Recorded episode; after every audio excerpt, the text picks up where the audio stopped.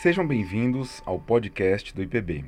Eu sou Alexandre Dias, criador e diretor do Instituto Piano Brasileiro. Hoje eu tenho um grande prazer em apresentar para vocês a oitava parte da entrevista que eu fiz com o pianista e compositor Amaral Vieira.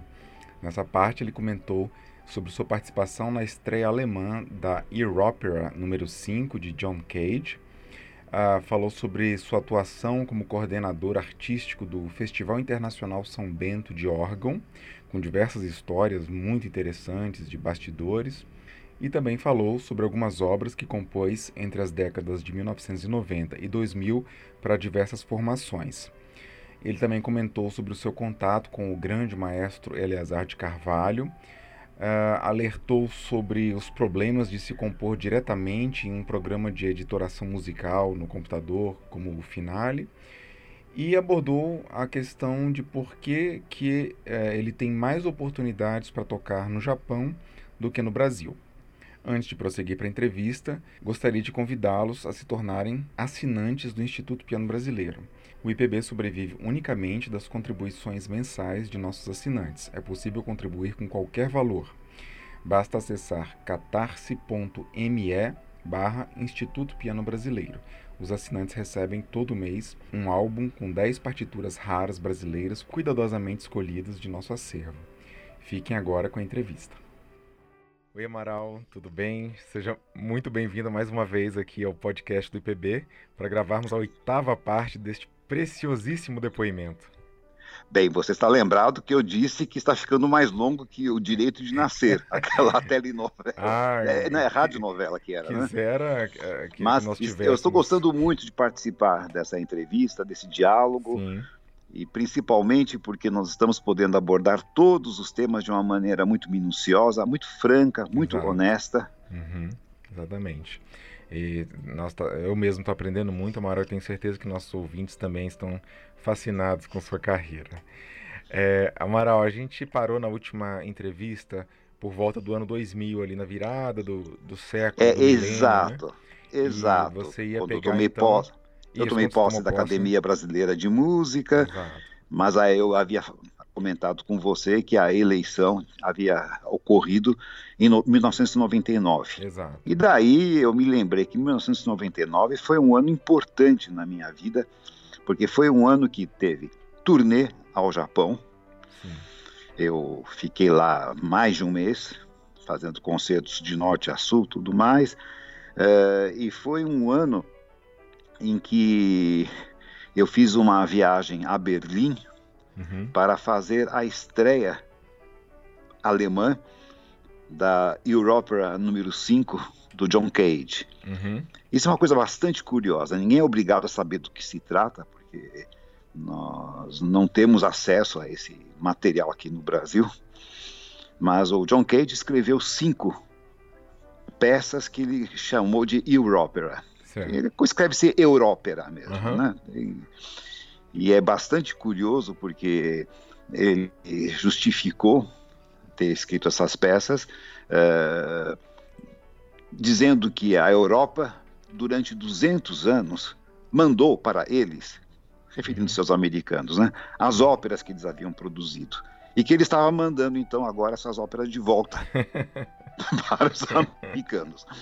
Então, cada uma delas tem uma formação diferente, tem e essa Európera número 5, que nunca havia sido tocada na Alemanha, se apresentada, aliás, é até bom fazer um pequeno parêntese aqui e lembrar que o John Cage foi demorou muito tempo para ele ser aceito na Europa. Pois é, se você me permite a gente fazer um parênteses, é, para a gente conceituar um pouco aqui, contextualizar quem é o John Cage para os nossos ouvintes, Amaral, porque é, ele é um, um uma figura importantíssima da música contemporânea americana, né?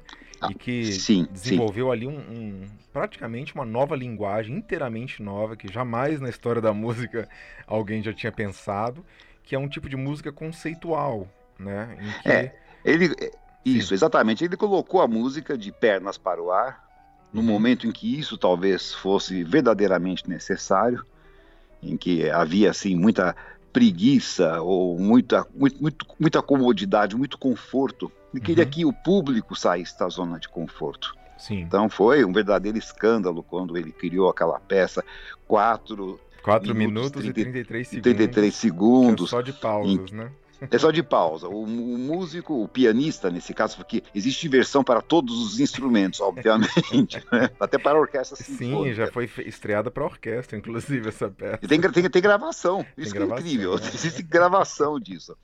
O pianista entra, agradece os aplausos, ele se senta ao piano e fica 4 minutos e 33 segundos sem fazer absolutamente nada. Nada preferência com a tampa do piano fechada. Fechada, isso. Se ele quiser, inclusive, tirar uma soneca durante esse tempo, é, é muito bem-vindo. Agora, é lógico que isso escandalizou os, as plateias daquela época, mas o que, que, é isso, afinal? Isso não é música, não tem nada. Mas é um conceito part... que ele está propondo novo. É um né? conceito, é um conceito. Existe partitura publicada, é, os direitos têm que ser pagos para a execução disso tudo. É, mas essa é Daí... uma de muitas peças que ele fez, né? Claro, é uma claro de que muitas. essa aí é, é um ponto é. até meio fora da curva, porque ele tem é peças para toy piano, para piano Claro, solo, não né? tem peças para. Né, ele foi, ele foi um compositor, sem Sim. sombra de dúvida, sabia uhum. o que fazia. Agora, ele gostava muito de desenvolver aquele conceito da teoria do acaso. Ah, isso mesmo. Mais para o final da vida, né? Que ele mais para o final da vida. Trabalhou e foi realmente onde é, então de achar realmente que as, as combinações deveriam ser de tal forma em que não, houver, não haveria nenhuma previsibilidade daquilo Isso. que aconteceria numa, num palco. A ponte você compôs jogando uma moeda para cima, né? Sim, é, sim, exato, exato, exatamente isso. E essa Európera 5 é uma peça bastante interessante, porque ela é uma peça para dois cantores, um pianista, um tocador de gramofones. Hum. E, é, então, ela mobiliza um, um, grupo muito pequeno e ela tem exatamente 60 minutos de duração. Nossa. Porque existe, cada, cada participante tem um monitor na sua frente Sim. com um cronômetro hum. marcando, porque as entradas de cada um são marcadas, estão eh, eh, marcadas, estão previstas na partitura. Sim. Na partitura que é um gráfico no fundo, né? Sim. Aos 3 minutos e 12 segundos, o cantor deve começar a parte dele. Perfeito. O pianista, por sua vez, deve entrar às, aos 4 minutos e 28 segundos. Então uhum. Então fica todo mundo de olho naquele monitor para saber quando vai ser a sua próxima entrada. E, e em relação a essa Európera, ela é bastante curiosa porque cada participante escolhe seis obras que tenham alguma coisa a ver com a ópera. No caso dos cantores, seis áreas de ópera, por exemplo. Sim. A Bel Prazer não tem nenhuma indicação que seja Wagner, que seja Bizet, que seja Mozart. Quiser o que quiser. Uhum. O tocador de gramofones escolhe seis discos, 78 rotações uhum. de óperas, também de acordo com o gosto dele.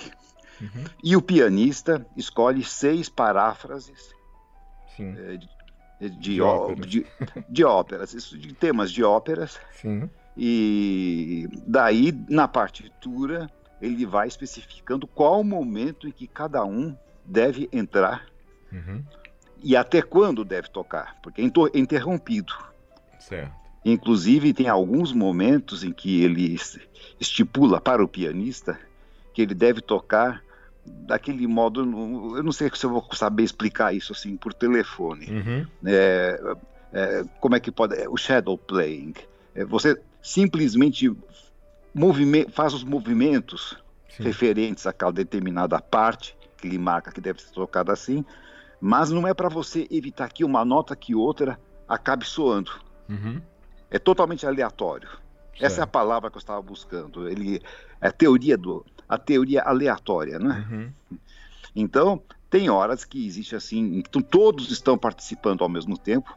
Sim. O tocador de gramofone, eu estou tocando uma para, eu estava tocando uma paráfrase, Sim. a cantora estava cantando uma área de uma ópera de Strauss, Uhum. O tenor estava cantando uma uh, área de uma ópera de Wagner, uhum. tá aí, e ao mesmo tempo distribuído em toda a plateia Essa peça foi feita no Hebel Theater de, de Berlim, que se era bem apropriado a esse tipo de produção. Uhum. Caixas acústicas em que uh, circulava de tanto em tanto, também em momentos específicos da composição, Sim. Uma mixagem uhum. de mais de 120 óperas tocadas Nossa. simultaneamente, muito baixinho. As pessoas percebiam que tinha alguma coisa acontecendo, como um barulho, que, e, e aquilo um circulava. Né? É, é, é, era, era uma, é, era uma é, transmissão que passava pela plateia de modo circular, como se algo estivesse se movimentando. Não eram todas as caixas ao mesmo tempo. obviamente, né?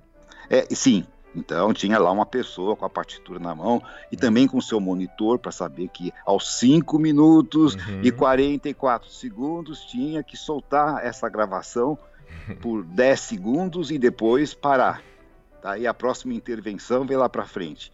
Então, você jamais escutará essa obra Sim. duas vezes do mesmo jeito. Claro. Porque você nunca vai encontrar dois cantores que vão escolher as mesmas áreas, Sim. dois pianistas, um pianista, dois pianistas que escolham as mesmas paráfrases uhum. e ainda tem um jogo de luz, que tudo uhum. isso faz parte da produção e o que é bastante curioso, na frente, bem assim na frente de tudo do palco, um aquário com umas bolas numeradas, como se fosse um jogo de bingo, uma uhum. coisa desse tipo. Uhum. E o palco dividido em quadrados, numerados todos eles. Sim. Então, o cantor e a cantora, neste caso, era a Catherine Gaia e o Günther Neumann, uhum. dois grandes cantores uh, de ópera da Alemanha que participaram dessa produção. Uhum. Então eles iam também, de acordo com a partitura, até a frente, retiravam uma das bolas aleatoriamente e viam, por exemplo, o número 28. Sim. Então eles tinham que se posicionar no quadrado 28 Sim. para a sua próxima performance. Aí muda a acústica, né? Muda a acústica. E o seguinte, tem também umas fantasias para serem vestidas, umas coisas. É, tu, tudo é minuciosamente planejado. E foi assim um enorme sucesso. Eu, eu, eu não tinha muita certeza de que a resposta seria assim tão positiva, por saber o quanto Cage era realmente um compositor rejeitado. Mas uhum. ele já havia morrido nessa ocasião. Ele morreu acho que em 92. Né? 92, uhum. 92. Inclusive, o último concerto que ele assistiu, ao qual ele compareceu, uhum. foi a estreia da Európera 5, que foi em Amsterdã, um, um ano antes da morte, 1991. No próprio ano em que foi criada a composição. Quando ele veio ao Brasil, você não teve chance de. Não tive, não tive oportunidade é. de, conhe de conhecê-lo, encontrá-lo, uhum. mas eu eu senti aquilo como, isso como um grande desafio, porque pode parecer que é uma brincadeira, e não é, é, é música muito séria. Você é. tem que ter um poder de concentração, Alexandre, para poder realmente tocar a sua parte. E não é uhum. tocar a sua parte do jeito que você está habituado a tocar, porque ele coloca aí de vez em quando esse shadow playing, por exemplo, Sim. que você tem que é, recolher a sua dinâmica e deixar soar umas notas que outras. Agora. E só por curiosidade, quais foram as, as paráfrases que você tocou? ah, eu delas? escolhi várias paráfrases. Escolhi das, das seis paráfrases, quatro foram de Liszt. Uhum. Uma, uma de, de, ópera de Verdi, duas Rigoletto, de Wagner. Né? É, Rigoletto estava também nisso. Sim. Mas eu toquei uma paráfrase uh, do, do Guarani, ah, que bom saber disso. é, eu, eu, eu, tinha que botar um brasileiro. Perfeito. Meio, né? E, mas eu, eu, preparei, inclusive, um repertório maior uhum. do que aquele que seria necessário. Eu preparei dez paráfrases. Certo. Que eu até deveria ter gravado naquele determinado momento, porque estavam prontas, estavam nos né? dedos, né? Uhum. Mas não tive essa lembrança naquela ocasião. Sim. E achei que, tendo mais escolhas, a gente poderia ver o que, que mais se adaptava àquele Perfeito. tipo de repertório, né? Uhum. Mas foi muito interessante, porque só, quando. Sim. Pois não, Alexandre. É, não, só um parênteses que sobre a aleatoriedade na música, aqui no Brasil, a gente tem o Gilberto Mendes, que Sim. compôs a Blirium C9. E eu deixo aqui o convite também para os nossos ouvintes é, uh, ouvirem tá, essa música. que Está publicado post... no, no É, eu postei né? lá no, no Série Por Dentro das Partituras. E ela é exatamente isso. A cada execução é impossível que seja remotamente parecida é, uma é. com a outra. Foi, o Caio Pagano foi a primeira pessoa que gravou. E também tem que escolher lá as suas citações de músicas para você tocar ali na hora, aleatoriamente. É muito interessante. É, o Gilberto Mendes era um grande pensador musical, Sim. uma pessoa extremamente qualificada.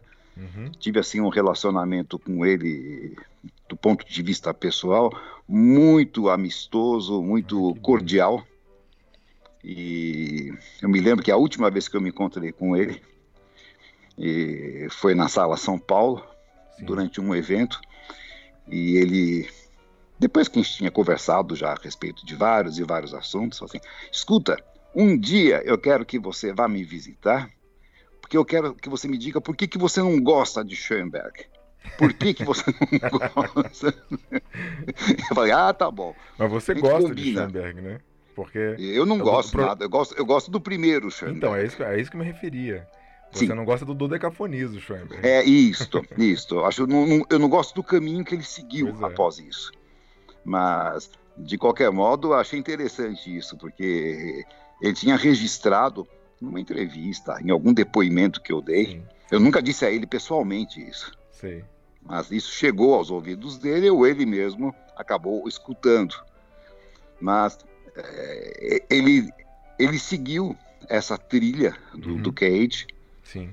Da, de que o, não deveria haver repetição Sim. O Cage mesmo, nos próprios escritos que deixou, ele enfatiza muito que a previsibilidade é uma coisa que mata a música. No entender Sim. dele. Quando pois você é. vai escutar um recital de um pianista, por exemplo, que vai tocar uma sonata de Beethoven, vai tocar uma uhum. obra de Chopin, das conhecidas, uh, vai tocar uma. Você já conhece o enredo, a sequência daquilo. É, mas é um outro então mindset então, que você tem que ter para ouvir um e o outro. Né? Exatamente. Né? Não é uma coisa em oposição à outra. É, Acho que é o, complementar. O fato da gente saber como é que termina a passionata não, não, não tira a graça da passionata, né? É, exatamente. Eu me lembro que uma vez, não sei qual foi a besta quadrada, que disse que essas peças mais famosas deveriam ser eh, retiradas de circulação pelo período de 20 anos, 25 anos, porque ninguém aguenta mais ouvir uma moratória. Concerto, concerto de Tchaikovsky, ninguém mais aguenta ouvir uh, a Passionata, ninguém mais aguenta ouvir. E daí colocou lá as peças mais conhecidas, né? Sim. Só que se esquecendo de que existe toda uma geração jovem que nunca escutou, que, te, que terão a sua primeira escuta agora. É. Se essas Também peças fossem isso, né? de, eliminadas do repertório por um período de 20 anos, uhum, uhum. haveria toda uma, toda uma geração que não teria é. acesso a essas composições, né? Uma, é. uma bobagem. Mas, enfim, só para finalizar o assunto do, do, Cage, da ópera eh, lá de, de Berlim, para minha grande surpresa, a reação do público foi realmente excepcional excepcional. Porque uhum. é um tipo de espetáculo que você não tem como prever que tipo de reação que a plateia vai ter. É, mas a plateia que está lá já tem que estar tá muito, assim, disposta, né? Já tem que tá, já tá muito sintonizada, né? Para gostar Sim. da música. Né? É, a gente não pode esquecer que é, foi uma coprodução da Ópera Contemporânea de Sim. Berlim, com a Ópera Cômica de Berlim também, uhum. e, e que os participantes é, os cantores, o, o tocador de gramofone era o maior, é, o maior crítico de Berlim da época. Um senhor já de bastante idade, mas de cabeça muito aberta. Sim. E que fez a parte dele realmente com muita seriedade, Olha com muita só. compenetração. Então, isso também atrai uma plateia. Atrai. Que, e, e dá uma respeitabilidade ao espetáculo. Né? Exato. Né? Um Se você pega lá um bando de amadores e fala, ah, faz qualquer coisa, uhum, não é uhum. isso. Uhum, é, é. é, profissional. A Exatamente. coisa tem que ser feita profissionalmente. Ajuda a né? contrabalancear né? né, essa, é, essa suspeição exato. que possa pairar sobre a peça, né? É. Com músicos de qualidade como é, você. Até gostaria de alertar os nossos ouvintes que existe no YouTube uma, um vídeo uhum. que reproduz assim 12, 13 minutos dessa produção dessa que eu participei, e que ilustra melhor do que eu seria capaz de fazer através de palavras o que, que é um espetáculo desse. Maravilha. Então, eu acho que é só digitar Europera 5 uhum. e vai aparecer esse, esse vídeo que é da apresentação de novembro de 1991, né? Daí, 99, eu estava dizendo que foi um ano importante, uhum. porque também eu tinha acabado de chegar do Japão. A turnê foi no primeiro semestre. Desculpa, só para é, é, complementar aqui, não foi gravada então a sua apresentação? É, essa, essa existe um vídeo completo disso tudo. Mas nunca me mandaram uma cópia, nunca me forneceram ah, uma tá. cópia. Então uma coisa eu, ser conseguida, né? A ser conseguida ainda. É, é, olha, o europeu é muito complicado nesse aspecto. Certo. Você realmente fica implorando para que mandem cópias, não sei o que mais. Isso pode demorar algumas dezenas de anos. Uhum. E eu não sei, acho que tecnologicamente eles não são, não estão muito avançados. Acho que aqui a gente se vira muito melhor do que eles em relação a isso. Sim. Basta dizer a você que eu tenho amigos na Alemanha, dos meus tempos de estudo mesmo, uhum. e que em meados da década, meados ou quase final da década de 90, uhum. então entraram em contato comigo, mas contando como se fosse uma grande proeza que eles tinham dado um grande passo e tinham comprado um aparelho de fax. Hum. Quando, quando, já estava entrando em desuso, pra, é. já era anacrônico naquela época, né? Sim, sim. Então, para essa parte de informática, de pegar um vídeo, de reprocessar, de, enfim, a gente se vira melhor aqui do que eles. Mas se eles fiz, colocaram no YouTube esta sim. alguns é, parcialmente. São 12 minutos dessa apresentação, né? Que você 12 minutos, exato, exato. Mas uhum. A, apresentação completa demora 60 minutos. Eles Perfeito. devem ter a gravação disso em algum canto. Perfeito. Vamos ver se a gente consegue desenterrar isso de algum jeito, né? Com certeza. Mas aí, então, eu estava dizendo que eu cheguei da viagem do Japão no final do, do primeiro semestre, acho que ia ser mês de maio, maio, comecinho de junho, dessa turnê, e recebi um telefonema do Mosteiro de São Bento.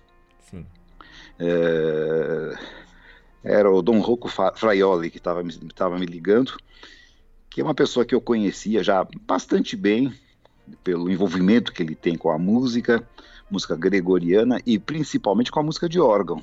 Uhum. Porque no Mosteiro de São Bento de São Paulo está o melhor órgão da cidade.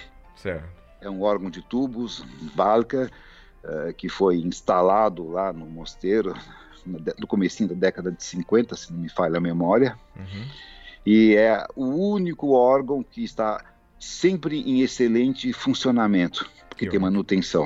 Uhum. São dois organeiros que vêm da Argentina, uh, muito qualificados e que passam uma semana uhum. a cada seis meses ou a cada ano, não sei dizer a você, Sim. cuidando desse, desse instrumento, fazendo as melhorias necessárias, os reparos, a afinação.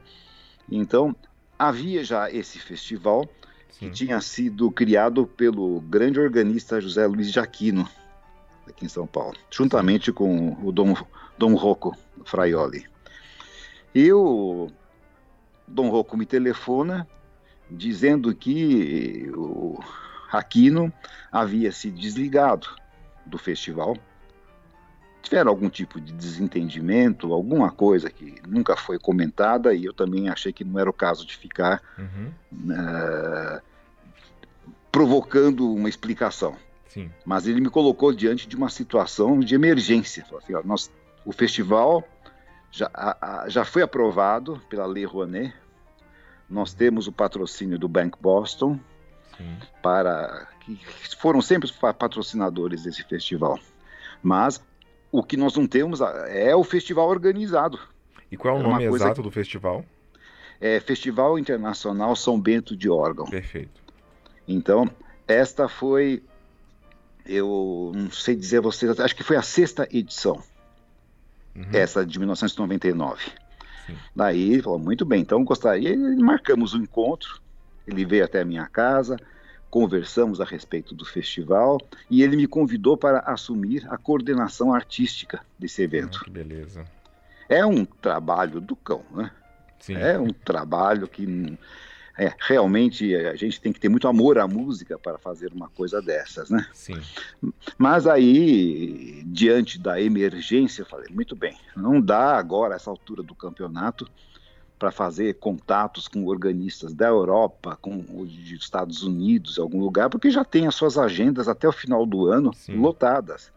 Tudo tem que ser pensado com antecedência, né? Uhum. Mas resolvi fazer várias modificações, porque Sim. até então o festival acontecia da, da seguinte forma: tinha um concerto uh, que era feito no mês de março, numa quinta-feira à noite. Sim. Depois, o próximo evento era um concerto num sábado no, no mês de maio.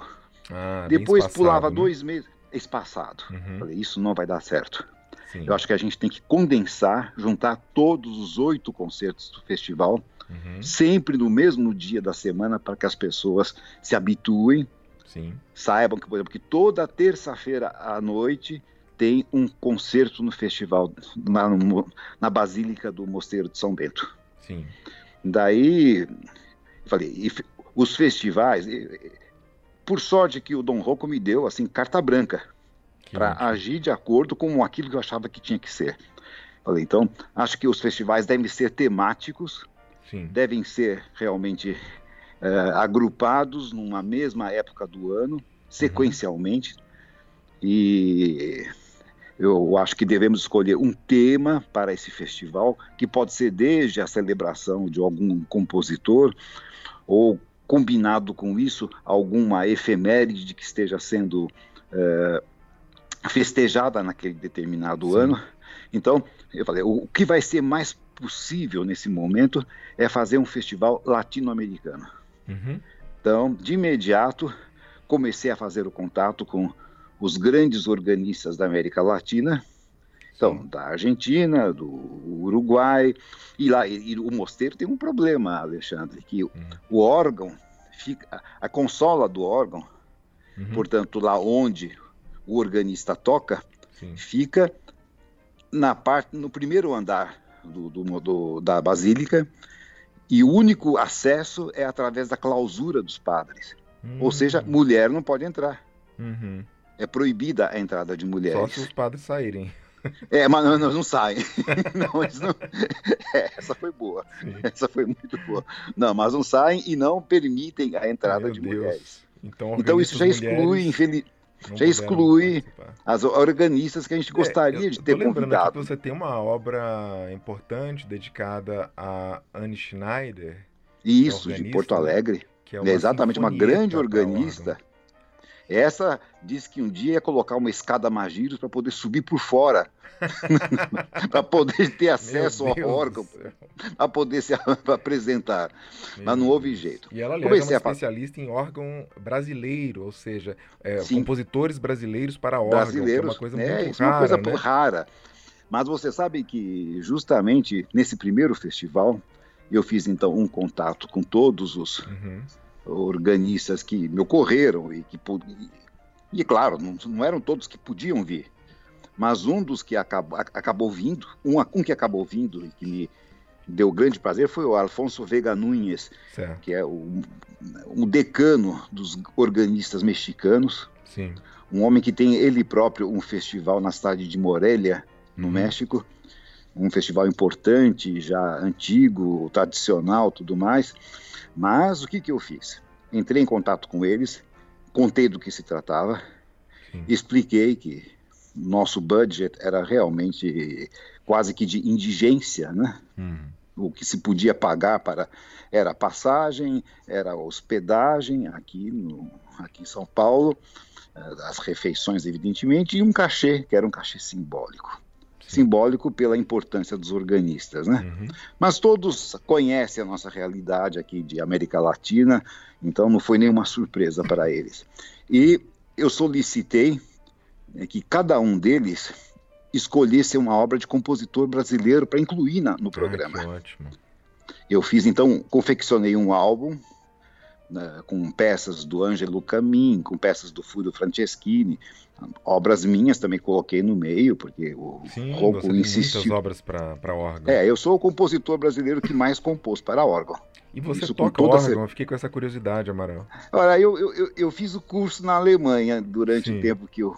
Como, como, como matéria suplementar, complementar, né? Tá.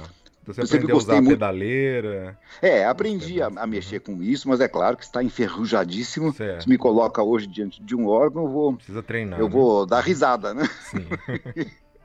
mas eu conheço bem o funcionamento do Perfeito. instrumento e os recursos que tem, né? Uhum. E na verdade, então, mandei para cada um deles Sim. esse álbum de compositores brasileiros, tinha peças do Calimério Soares, enfim, compositores contemporâneos também, não só dos antigos, né? Você pode lembrar de mais alguns? E... Eu acho que isso é um momento muito raro, interessante da gente falar a respeito. Você lembra de outros compositores para órgão brasileiros? Olha, Frances, é, Franceschini também, né? Tem obras para órgão, claro. Tem muitas obras. Escreveu, escreveu bastante. São obras muito sólidas, muito bem estruturadas. Na, deixa eu ver só se eu consigo desenterrar alguma coisa da minha cabeça. Enquanto isso, enquanto, enquanto eu vou claro, me lembrando claro. dos compositores, eu então para evitar que houvesse repetição, obras repetidas no festival, que isso também é um cuidado que tem que se tomar, né? Sim. né? Porque de repente os organistas têm um repertório que é aquele que eles estão habituados a, uhum. a tocar, né? Então eu pedia que, conforme eles fossem definindo quais eram as suas escolhas, que eles me comunicassem imediatamente para que aquela peça ficasse reservada. Entendi. Daí, caso um entrasse em contato, agora eu gostaria de tocar. Não, infelizmente essa já foi Sim, escolhida. Tocata e fuga de bar, então só, só soou uma vez. É, uma vez. Certo. Uma vez e realmente não foi das mais procuradas, diga-se de passagem. Sei. Mas de qualquer modo, foi bastante interessante porque a partir do momento em que nós colocamos o festival sempre às terças-feiras, 8h30 da noite, começando, uhum. eu fazia uma breve apresentação do organista, mas breve mesmo, nada mais do que 3, 4 minutos. Sim. Entregava ao organista uma plaquinha de prata, como uma recordação, uma homenagem Sim. do festival. E impreterivelmente mas mesmo que a lua caísse sobre a Terra, às 9 horas e 30 minutos este concerto tinha que estar finalizado. Sim. Porque o centro de São Paulo é tenebroso. Sim. É uma, é um, um, o mosteiro fica num lugar que já foi um lugar muito nobre, uhum. mas que muita gente tem medo de ir ao centro de São Paulo Sim. por causa de assaltos, por causa da violência, tudo mais. Então, daí veio já também uma ideia da gente contratar um serviço de valet park. Uhum. A pessoa vai com seu carro até a porta do mosteiro, da, da, da basílica, de, entrega o carro para um manobrista, uhum. entra para assistir o concerto e na hora de sair, paga lá os uhum. 10 reais, os 15 reais que custava uma coisa dessa, os ingressos, a entrada, a entrada do festival era entrada franca. Então já não havia custo quanto a isso. Uhum. Então, o festival começou a ter um, uma, um público absurdo. Ah, Era de 1.200 a 1.400 pessoas. Nossa. A, ca, a, cada evento. Então as pessoas ficavam em pé, porque não havia. É, isso que uh, gente... cabia isso tudo lá dentro. Ah, não, sentadas, talvez no máximo 600 pessoas, certo. 700 pessoas. E até aconteceu uma coisa bastante engraçada. Eu, eu, eu tenho percebido com as pessoas com as quais eu tenho conversado ultimamente que elas gostam muito dos episódios mais é, exóticos Sim, que eu conto durante as nossas. É, de bastidores. São, são as, as, partes ah, que geral, geralmente não são divulgadas, né? Sim. Que num, numa das apresentações, uma senhora de bastante idade chegou para assistir o, ao concerto. E quando ela chegou, já não havia mais nenhum lugar para ela poder se sentar. Uhum. Daí ela teve a feliz ideia, ou infeliz, a gente vai ver logo em seguida isso, de entrar no confessionário. Hum. Sentou-se lá como se fosse um padre, né? Oh, Puxou a cortininha e durante a apresentação ela dormiu. De modo que então acabou o concerto, o, o organista muito, o organista daquela noite, que não vou me lembrar quem qual foi, muito aplaudido, tocou mais uma pecinha curta como um encore. Sim. A plateia saiu, saiu todo mundo, e daí veio o monge do mosteiro de São Bento responsável Sim. para fechar a igreja. Nossa. Então, ele passa por todos os bancos, vê se alguém esqueceu alguma coisa, uma bolsa, um, uma chave, um par de óculos, alguma coisa qualquer. E daí também ele vai vendo o que acontece dentro dos confessionários. Né? Uhum. De repente ele puxa a cortina a mulher leva o maior susto da vida dela, dá um grito realmente de partir a alma, e ele leva, levou o maior susto da vida dele também. Então, são coisas que acontecem, coisas engraçadas. Não, eu tava achando que você ia dizer que ele trancou lá a igreja com ela. Não, não, não. É, é, os dois se assustaram que terrivelmente. Bom. Mas, mas eram eventos muito, muito procurados. Então, essa, é, esse sexto festival que foi feito em 1999, que foi o Festival Latino-Americano, foi um grande sucesso, foi muito bem. Inclusive, foi feito um CD ah, o, que, que registra obras que foram executadas e todos os eventos eram gravados pela Rádio Cultura aqui de São Paulo. Uhum. Depois transmitidos numa série especial uh, para todos aqueles que ou não puderam comparecer ou que, ou que gostar, gostariam de escutar novamente aquilo que, que foi apresentado durante os concertos. Sim. Então, há, há, uma, há uma, um registro de vários festivais. Excelente. Daí no ano seguinte, nós estamos falando do ano 2000, então, é o, era o ano que se comemorava 500 anos do descobrimento do Brasil. Exato. Então, nada mais correto, na minha, no meu entender, do que, promover, do que organizar um festival luso brasileiro. Sei. Trazer grandes organistas portugueses e sempre com a participação de um organista do Brasil. Sim. Sempre. Uhum. Nunca houve um festival, durante o tempo que eu estive lá, em que não houvesse um organista brasileiro participando. E nós conseguimos trazer para fechar o festival, e mais, era também o ano Bar, né? Sim.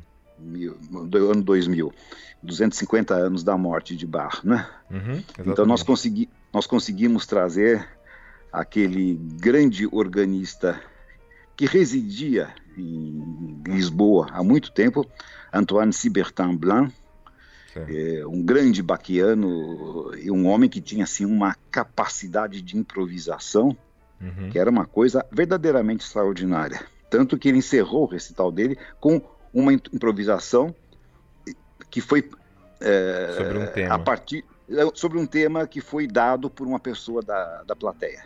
A pessoa cantou o tema ou, ou sugeriu? Escreveu. Assim? Ah, escreveu. Escreveu, escreveu o tema e ele improvisou isso tudo está registrado. O professor Cibertan já morreu nesse meio tempo, mas nós temos um grande contato com a viúva dele, Sim. a senhora Leonor, que diz que ele apreciou imensamente essa vinda ao Brasil. Ele fez dois concertos, na realidade. Sim. Ele fez um concerto com um repertório variado uhum. e, encerrou o e encerrou o festival com um recital só com obras de Bach em homenagem, né? Aliás, mencionando então, improvisação, foram... parece que isso é uma arte que foi perpetuada entre os organistas, né? Se perdeu entre os pianistas, é, a não Sim, ser algumas raríssimas exceções, não... claro, né?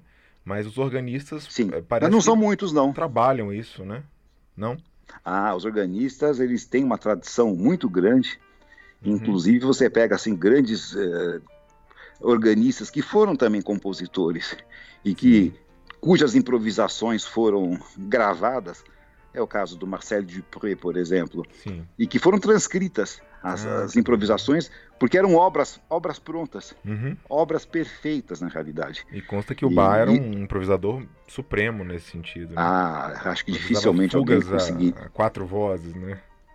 Sim, sim, sim, sim. E, e, se deixasse, aumentava mais umas duas ainda, né? Mais umas seis vozes. Imagina. Mas é, é uma arte realmente perdida. Sim. Essa coisa da improvisação. E ele Isso é deu. Algo que você, realmente... você trabalha de vez em quando, Amaral? Fiquei também curioso de saber disso. Você senta ao piano e improvisa assim, livremente? Ah, de vez em quando. você sim. gosta mais de arquitetar de mesmo lá na pauta e tal? Não, não, eu não tenho nada, eu não tenho nenhum tipo de, de oposição a sentar e deixar as ideias fluírem, tudo isso. Sim. É que, na verdade, o tempo é curto, não é, Alexandre? É, é curto. Geralmente, esse tempo que eu poderia estar sentando ao piano para fazer alguma improvisação, tudo isso, eu estou mais é, compondo mesmo. Perfeito. Mais é, aplicando esse tempo para a, a composição de alguma obra que foi encomendada, que tem prazo de entrega, tudo Exato. isso. Isso é, é, complicado, né? Aliás, nós vamos chegar nisso depois para saber se vamos os projetos chegar, vamos que você está trabalhando e tal. Sim. Então, daí no ano seguinte, 2001, uhum. é, que foi o ano da derrubada das Torres Gêmeas nos Estados Sim. Unidos, mas foi bem antes que isso acontecesse. Isso uhum. foi em setembro, né? Sim. Então, no comecinho do ano, me veio a ideia de fazer um festival norte-americano.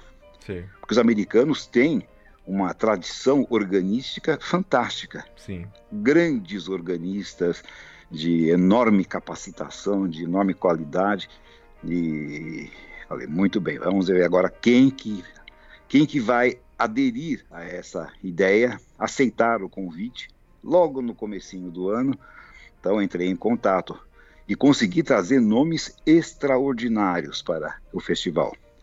Entre eles, o Jeffrey Swan, que é também um dos decanos mais importantes, e agora estou brigando na minha cabeça para lembrar o nome do outro que foi professor da Juilliard e formador dos grandes Weaver, John Weaver. Um dos grandes nomes do órgão. É, é, é, como se fosse assim, estivéssemos falando de Rubinstein, de, uhum. de Cortot. os equivalentes do órgão. Né? Equivalentes né? do órgão, exatamente. E aceitaram vir ao Brasil nas condições precárias que nós podíamos oferecer. Fizeram concertos magníficos. Veio um organista uh, da Louisiana, um organista negro, Herdon Spielman, uhum. que tinha estudado toda a obra para órgão com o próprio Messiaen. Nossa. De... É, um, mas foi realmente um, um, um concerto assim extraordinário. E justamente nesse ano estava se celebrando também uma efeméride daquele compositor do Josef Reinberger, que escreveu muito para órgão, excelente uhum. organista, concertos para órgão e orquestra, tudo mais. Então solicitei a cada um deles também que incluísse uma peça do Reinberger no programa uma peça de compositor brasileiro uhum. e o restante por conta deles, né? Certo. Muitas. E é interessante, e, não, e, esqueci de falar uma coisa que também é importante, que cada qual trouxesse sempre uma obra de um compositor do seu país. Hum, excelente. Então, incluía uma obra de compositor americano. Sim. Nos latino-americanos, que incluísse uma obra do seu país. Uhum. De Portugal também, compositores portugueses, tudo Sim. mais. Portugal também então, tem uma foi bem... de órgão, né? Muito grande, Sim. muito, muito grande. Daí, no ano de 2002, nós fizemos um, um festival canadense.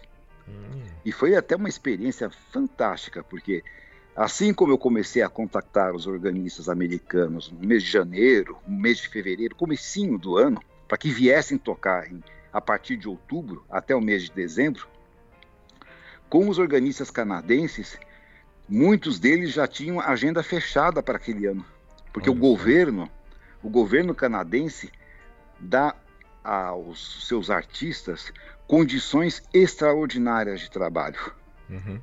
para evitar que haja uma uma fuga de uma dispersão dos, ar, dos, artistas que mudem de país, que saiam de lá.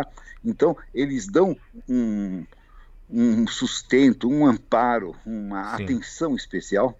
Então, muitos já tinham agenda praticamente fechada, mas conseguiram ainda encaixar.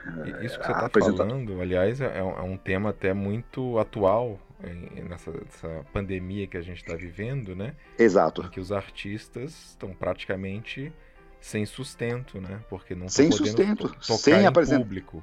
É, concertos. Muitos músicos vivem apenas de tocar, né? Sim, então, sim, sim, sim. É, essa questão de como que o Estado pode ajudar na arte, na cultura, é fundamental, né, Amaral?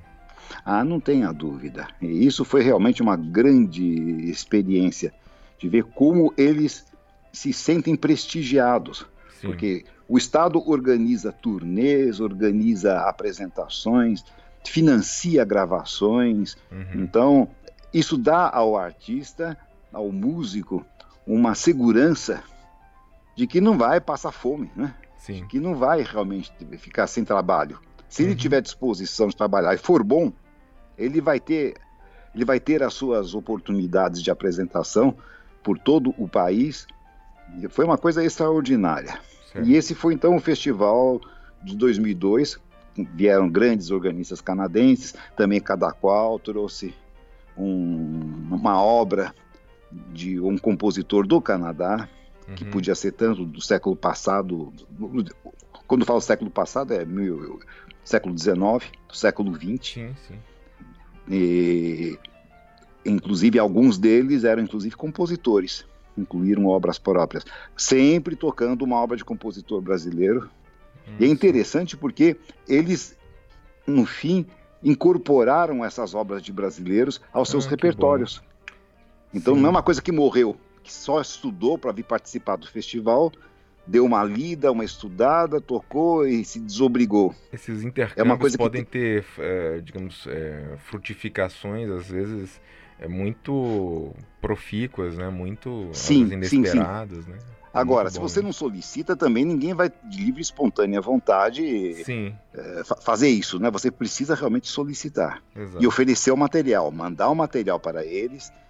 E sempre também eu fazia com aquela esperança de que, uma vez escolhida uma obra para ser apresentada aqui no Festival do Mosteiro de São Bento, e tendo o álbum com várias outras composições, um belo dia também ia dar uma olhada em uma outra peça, e foi o que aconteceu.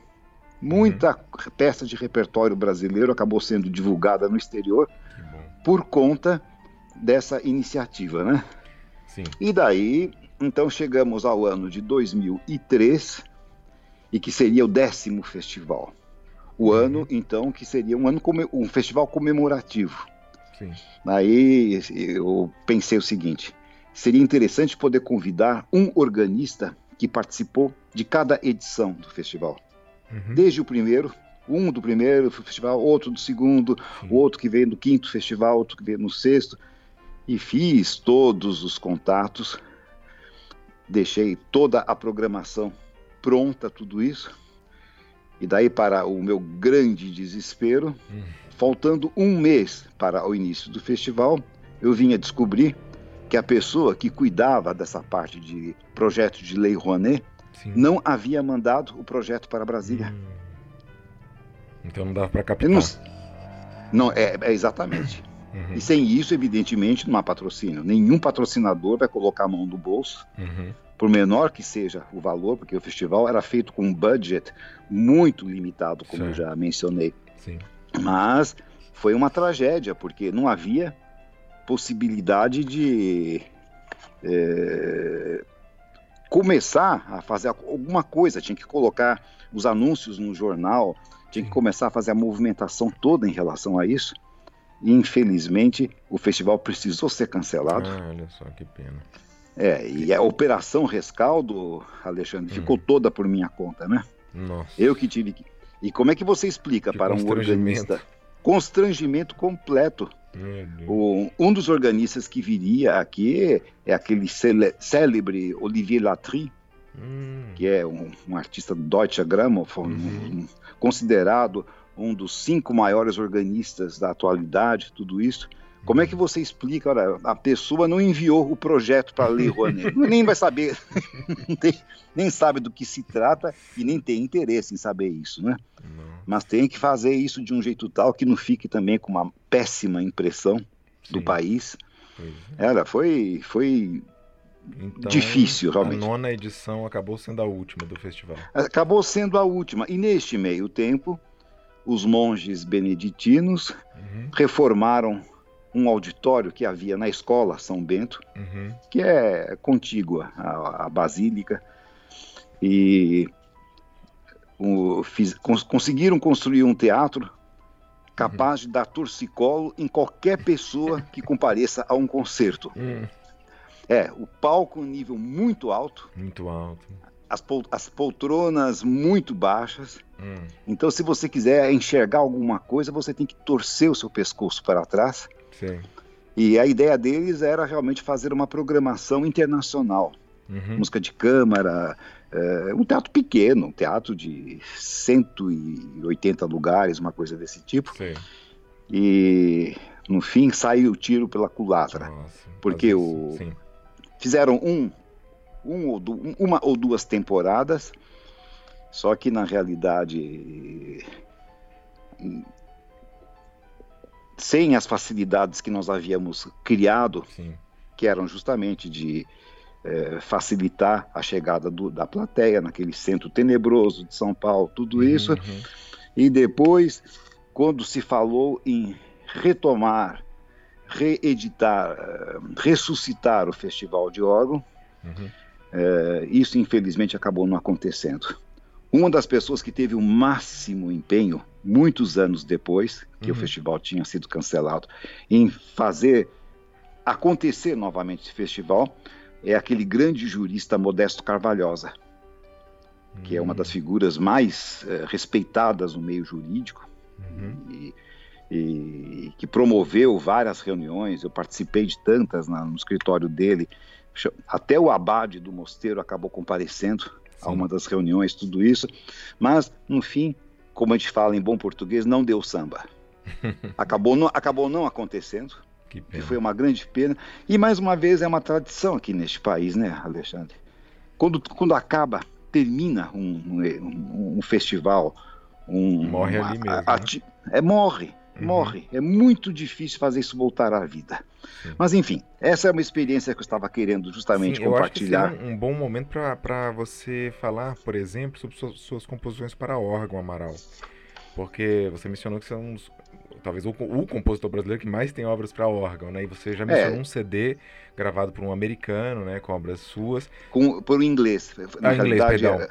E, e, e, tem um LP também que você lançou na década de 80, só com obras para órgão suas, né? É, na realidade, esse, esse primeiro LP foi.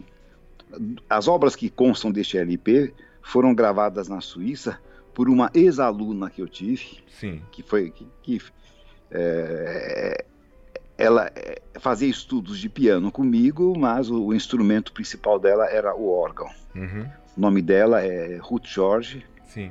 Ela está assim bastante afastada do ambiente musical, infelizmente, mas ela fez o curso em Genebra e após ter terminado o curso, que ela fez realmente num prazo muito rápido, ela foi convidada para ser a organista titular da igreja de Saint Gervais, em Genebra. Tem um órgão magnífico, era uma grande distinção. Beleza. E ela trabalhou lá durante alguns anos, até que resolveu voltar ao Brasil. Uhum. É, e meio que intempestivamente, ninguém entendeu direito, porque achava, todo mundo pensava que a Ruth fosse ficar lá para sempre, né? Sim. Mas ela havia compreendido que naquele momento ela havia chegado ao ponto máximo do que seria possível conseguir em termos de trabalho. Uhum. Ela era organista titular do órgão de Saint-Gervais, em, em Genebra. Dali cinco anos seria organista titular, e dali dez anos seria organista titular. Sim, sim. E sentiu que tinha que voltar para o Brasil. Mas durante esse período que ela esteve lá, ela gravou umas matrizes com obras minhas, Perfeito. que nós incluímos então no selo Scorpius Isso. como, como um, um dos lançamentos. E na realidade eu tenho que, eu tenho que ser muito agradecido à Ruth, uhum. porque ela realmente me colocou muito fogo para escrever peças para órgão. Que bom. Você podia mencionar ela, algumas dessas obras? É, a primeira peça que eu escrevi foi um introito bem curtinho, e que ela incorporou ao repertório, se encarregou de fazer cópias disso, porque os organistas são muito é, ativos. Sim. Um vai passando cópia para o outro, não sei o que uhum. mais, daí as coisas vão vão se multiplicando. É, são mais eficientes do que uma editora, vamos colocar desse jeito. Daí é, eu fui queria escrevi o prólogo, fuga, fuga e final. Sim.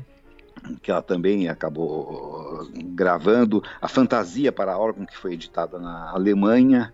Uhum. Na, eu, eu tenho um catálogo, uma suíte que eu compus em, já não sei dizer o ano exatamente disso, é. mas uma suíte em cinco movimentos, uh, a sinfonieta que eu dediquei a Anne Schneider, enfim, é, um, é bastante. E, eu nunca consegui. Sim. Sim é, é, aproveitando então que já mencionou essas obras para órgão, seria interessante então a gente pegar a partir da sua produção da década de 90 para que você pudesse é, exemplificar algumas obras é, do que você vem fazendo desde ah, então. Ah, sim, é verdade. Uma curiosidade minha é se é, é, você enxerga, enxerga uma mudança de estilo, uma, uma evolução de estilo em você. Eu não digo, eu não diria evolu evolução. Evolução no, no sentido, sentido, de mudança. Claro. É, não, na realidade eu acho que a minha música foi ficando cada vez mais com o meu jeito. Certo. Eu fui realmente é, definindo melhor as minhas opções. Uhum eu acho que hoje em dia a minha música é reconhecível.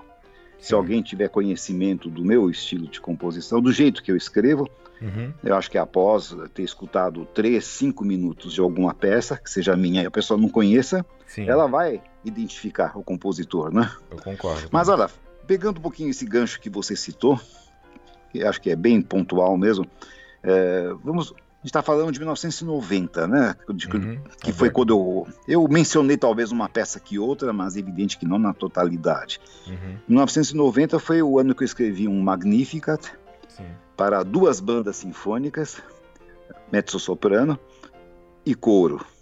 Uhum. essa ideia de fazer um efeito antifonal, dividir a banda sinfônica em dois, Sim. foi uma sugestão do maestro Roberto Farias, uhum. que era o regente da, orque... da Banda Sinfônica do Estado de São Paulo, que era um dos mais notáveis conjuntos Sim. que nós tivemos aqui, sinfônicos. No... Não é banda de coreto, não tem nada não, a ver com isso, não, é banda, banda sinfônica. Como se fosse né? uma orquestra, só uma orquestra de sopros. De sopros uma é. orquestra de sopros, exatamente isso. É, infelizmente, essa orquestra também foi para o vinagre. Essa, essa, essa banda sinfônica o, também o foi. Roberto Farias ele, ele encomendou obras importantíssimas, né? Por sim. exemplo, até de Camargo Guarnieri, né? Sim, sim, era um homem muito ativo, um grande músico, um homem com conhecimento muito profundo. Então ele encomendou esse Magnificat, foi premiado pela PCA como melhor obra sinfônica do ano. Daí eu escrevi também neste mesmo ano o oratório Sete Palavras de Cristo na Cruz, uhum. dos quais existem várias versões. Uhum. A primeira versão é para coro, é para barítono, tenor, é, coro e órgão. Depois eu instrumentei a obra. Depois coloquei um texto que é em português, né? Coloquei um texto em inglês. Ela já foi apresentada diversas vezes nos Estados Unidos. Esse título, aliás, é extremamente poético, Amaral, é, mas diz respeito literalmente às últimas frases de Cristo. Sim, cruz, né? exato. Né? É a narrativa das últimas palavras de Cristo na cruz e tem uma versão em latim que ainda não foi apresentada. Certo. Mas isso também é de 1990. E uma peça que eu já mencionei, que foi O Alvorecer do Século da Humanidade, né? Pra, na versão de piano solo e na versão Sim. também de piano orquestra, de câmara e orquestra sinfônica. Sim. Daí no ano seguinte, eu destacaria, de 91, a Fantasia Coral in Nativitate Domini, que foi uhum. também uma encomenda da Banda Sinfônica do Estado de São Paulo, através do maestro Roberto Farias. É uma peça que tem 150 participantes. Uhum. Também duas bandas sinfônicas divididas. Isso dá um efeito muito bacana assim no palco, não é? Peraí, 150 tem... participantes, você diz, então são 150 partes escritas? Não, não a partitura, você não tem ideia do tamanho dela. É isso que eu tô curioso. A gente teve que mandar fazer o papel de música para escrever essa peça. Não havia papel de música desse tamanho. Para poder acomodar todos os instrumentos de duas bandas sinfônicas, mais coro, mais harpa, mais piano obligato, mais a parte do mezzo-soprano solista, mais. Aí, aí vai. Seria a maior grade que, que você já compôs? Ah, essa foi, com toda certeza. Eu, eu, até digo que, assim, jocosamente, que o meu braço acho que cresceu alguns centímetros para escrever assim aquela primeira linha lá de cima do, do piccolo da primeira banda. Eu tinha que esticar o braço, que é uma coisa. Eu preciso maravilha. mandar para você um, uma fotografia dessa partitura. Ah, quero ver, sim. Aproveitando, bom, as, as dúvidas vão surgindo enquanto você vai falando. Você me permite fazer algumas perguntas? Claro, por favor. tá? É, você costuma compor no finale, ou no Sibelius, ou no Não, não. Ou não. sempre à mão? Sempre à mão. Olha sempre só. à mão. Então você, eu... você tem aquela capacidade de ir ouvindo polifonicamente na cabeça a obra? Sim, sim. Eu me sinto melhor assim. Eu preciso do suporte do papel físico, porque eu tenho assim uma imensa dificuldade em me relacionar com uma, um monitor de computador. Certo acho que é excelente, não sou nada uhum. uh, contrário a esses avanços tecnológicos, tudo isso, mas eu não gosto, por exemplo, da ideia de um compositor compondo Sim. a sua obra diretamente num programa de de computador, de, de, de, de computador. Editora, editoração musical. Editoração musical. Mas você acha que isso pode enviesar o compositor de alguma maneira? Ah, mas eu acho que é muito danoso. É muito danoso. Isso é muito interessante, Amara. Se puder explicar um pouquinho. Claro, claro. Eu tenho muito prazer nisso. Porque eu acho que, na realidade, você tem, como compositor, que ter feito estudos de instrumentação. Sim. Instrumentação não é uma coisa empírica. Uhum. Você até pode conseguir ter assim uma boa, um, boas ideias na combinação de instrumentos, mas tem coisas que verdadeiramente não soam. Sim. Então, se você escreve cinco compassos de música no finale, por exemplo, Sim. e já coloca aquilo para ser tocado uhum. imediatamente, uhum. é, você vai ter uma ideia errada. Primeiro, porque os sons são sintéticos, sim, sim. e segundo, que aquilo é tocado mecanicamente, tocado sinteticamente, né? Claro. Não, são, não são músicos de carne e osso que estão tocando isso. Mas mais grave do que isso eu acho que o programa de editoração musical vai fazendo correções, hum. como se fosse um professor. Por exemplo, você resolve colocar um tempo a mais do que hum. cabe naquele compasso, Sim. ele vai dizer que não pode. Entendi. Mas você teria é, que ter a capacidade de enxergar isso ele sem precisar te... que uma máquina ele vai te engradando o programa ele né? vai te engradando exatamente uhum. vai... exatamente isso certo. e a outra coisa é que vai dando assim uma o programa de editoração musical, você que manuseia isso muito bem, eu sei, é, você sabe melhor do que ninguém. Ele aceita praticamente qualquer coisa que você escreva no sentido de que não respeite a natureza do instrumento. Sim, sim. Eu vou citar um exemplo. No tempo que eu era presidente da Sociedade Brasileira de Música Contemporânea, nós promovemos um concurso de composição de obra sinfônica de até oito minutos, acho que com oito minutos de duração. É, um curso nacional, sem limite de idade, uhum. é, obras inscritas com pseudônimo, para que não houvesse nenhuma identificação de quem são os Sim. autores, alguma coisa desse tipo, e que seriam, então, escolhidas por uma comissão que era formada pelo Almeida Prado, uhum. pelo Mário Ficarelli e agora não me ocorre o terceiro nome. Acho que foi o Edino que acabou uhum, uhum. participando dessa. Também era nosso membro da Sociedade de Música Contemporânea. Mas um dos candidatos, por exemplo, mandou uma partitura. Você não vai acreditar isso uhum. que eu vou contar agora. Que tinha uma parte de tuba, uhum. assim que dez páginas seguidas, uhum. essa tuba fazia arpejos em semifusas sem nenhuma pausa para respirar. uma coisa. Está na, está na cara, está óbvio, é evidente que escreveu isso no, no, no. Sim, um pro, o programa toca, né? Mas toca. O, Daí eu via, etc, achava aquilo lindo, maravilhoso, mas a, coloca essa parte de tuba na frente de um músico. É ah, ele vai, Isso ser que você está falando é, é, é, muito importante que diz respeito ao idiomatismo de cada instrumento, né? Exato, exato. Então eu acho que isso realmente é preciso ser mais humilde do que os compositores têm sido ultimamente. Uhum. Pode ser muito confortável, pode ser muito fácil você dar um copy and paste, uhum. mas você tem que lembrar que durante séculos os compositores não tiveram preguiça de é. fazer as marcações de cada dinâmica em cada Sim. instrumento de uma grade musical. Isso é coloca você em, em, contato de uma forma muito mais realista. É o meu modo de ver. Perfeito. Tem nenhuma pretensão à, à última verdade, né? Sim. Mas eu acho que isso funciona melhor desse jeito. Excelente, então, mano. eu não tenho nenhuma familiaridade com isso. Uhum. Yara sabe lidar pois bem. Pois é, com... a Yara, sua esposa Yara Ferraz, que é a, a, pessoa que editora suas obras, né? Sim, ela sabe lidar muito bem uhum. com esses programas todos. Eu sou muito agradecido a ela pelas horas que ela dedica a essa tarefa, uhum. mas não tenho nenhum não tenho nenhuma inveja disso, sabe? Certo, entendi. não, me, não me atrai de jeito algum. Prefiro continuar escrevendo no papel pautado, como sempre fiz, né? Excelente. Vamos Daí, retomar então suas, suas obras. É, vamos retomar. Então, 91 foi a Fantasia Coral in Nativitate Domini. São obras que estão gravadas e que estão, inclusive, disponíveis no YouTube. Sim. Essa é uma fantasia de, de 20, 20 e poucos minutos de duração. É uma uhum. peça de envergadura. Sim. Deu um trabalho enorme, realmente.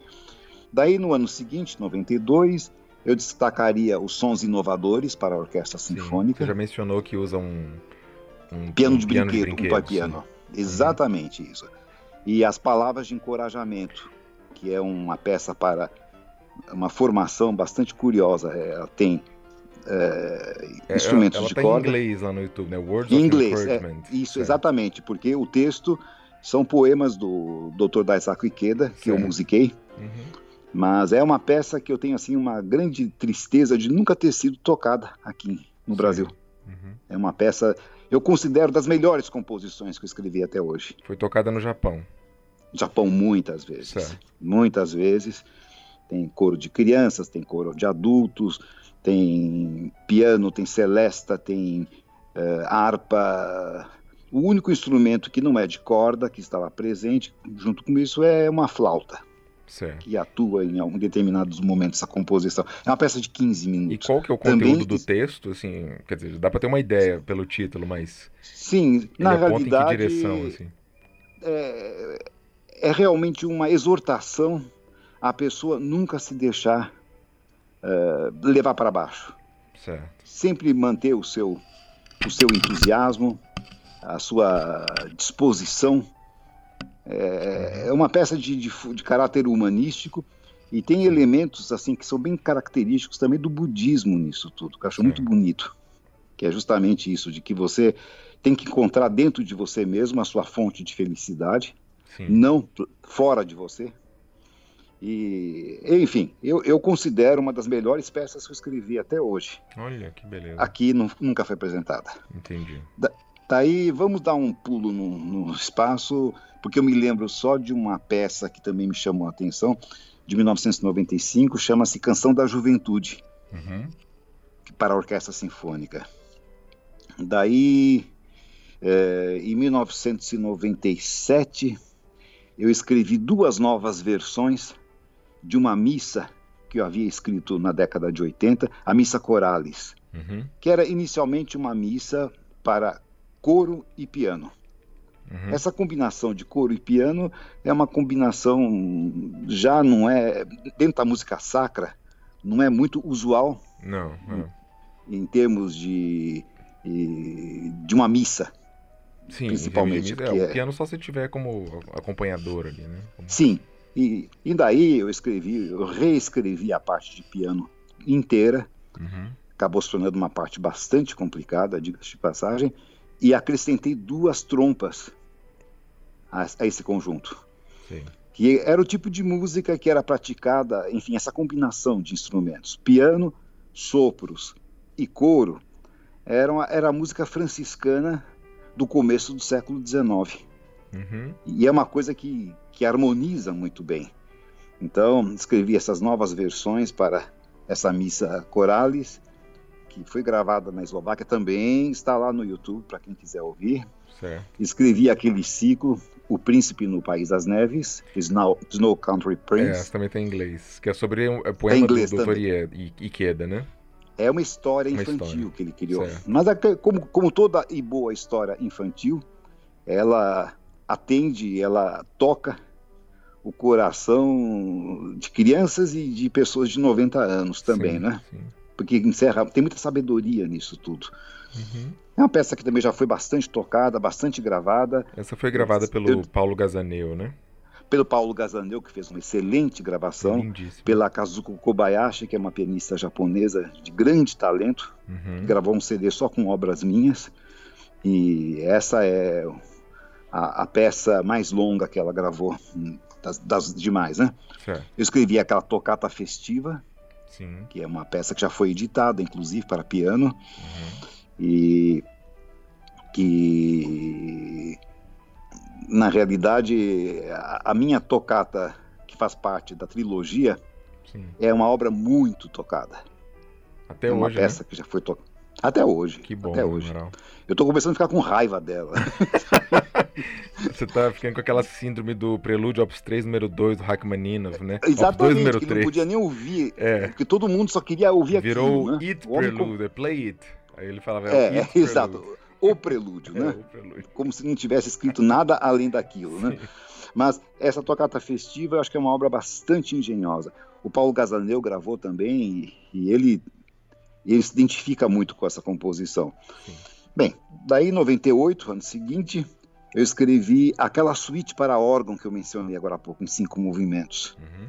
que também é uma peça que foi eu dediquei ao organista Ian Quinn, que foi praticamente o paladino das minhas obras para órgão. Tocou Sim. isso na China, tocou isso em, nos concertos da Europa, tocou nos Estados Unidos.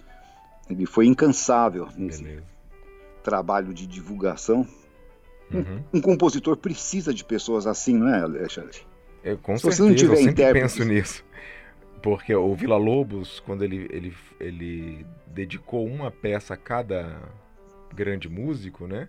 Ele acabou Sim. formando um exército ali de, de, de vila-lobianos, né? Sim, exato. Isso é uma coisa muito interessante. Exato.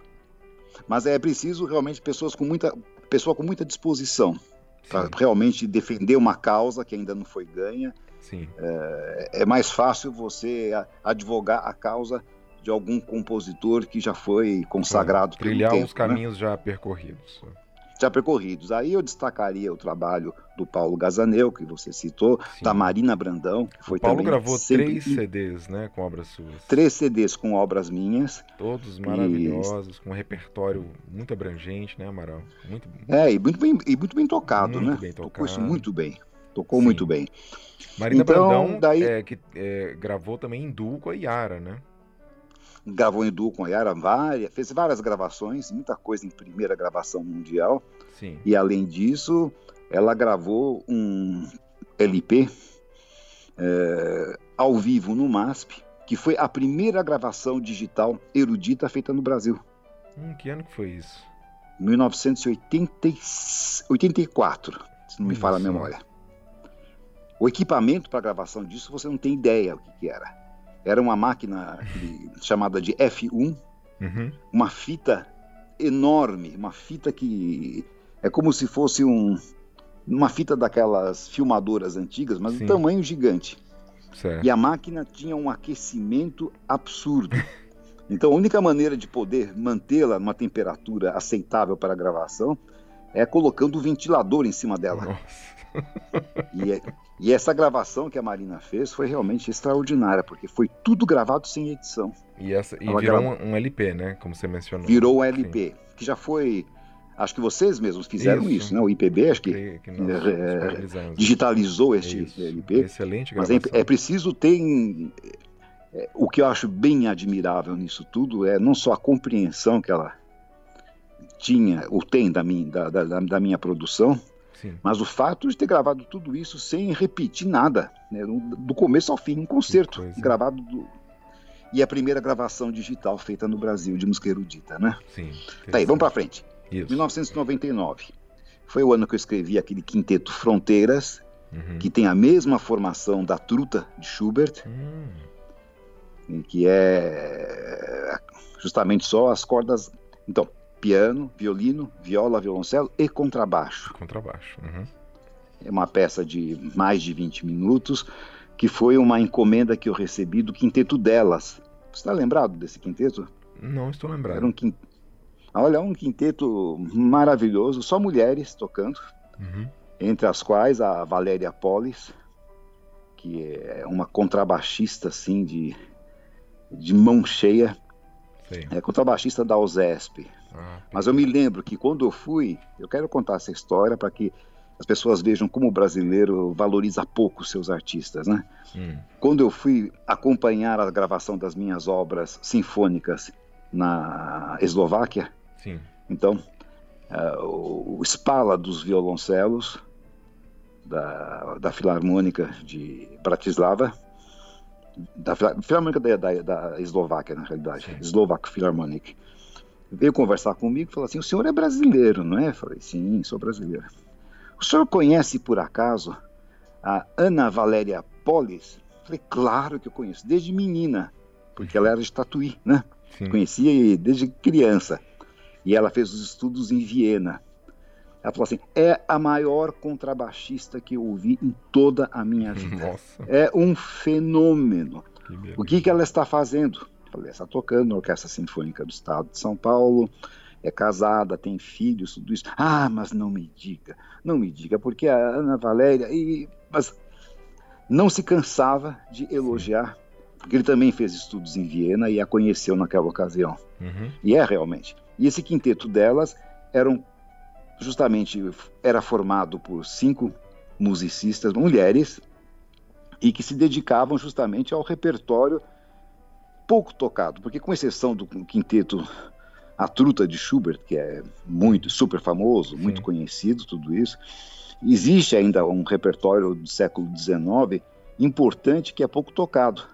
Aqui, os, os, quintetos, por exemplo, da Louise Farranc, compositora romântica francesa, e elas foram gravando isso tudo e foram se interessando também em motivar compositores brasileiros a escrever certo. para essa formação.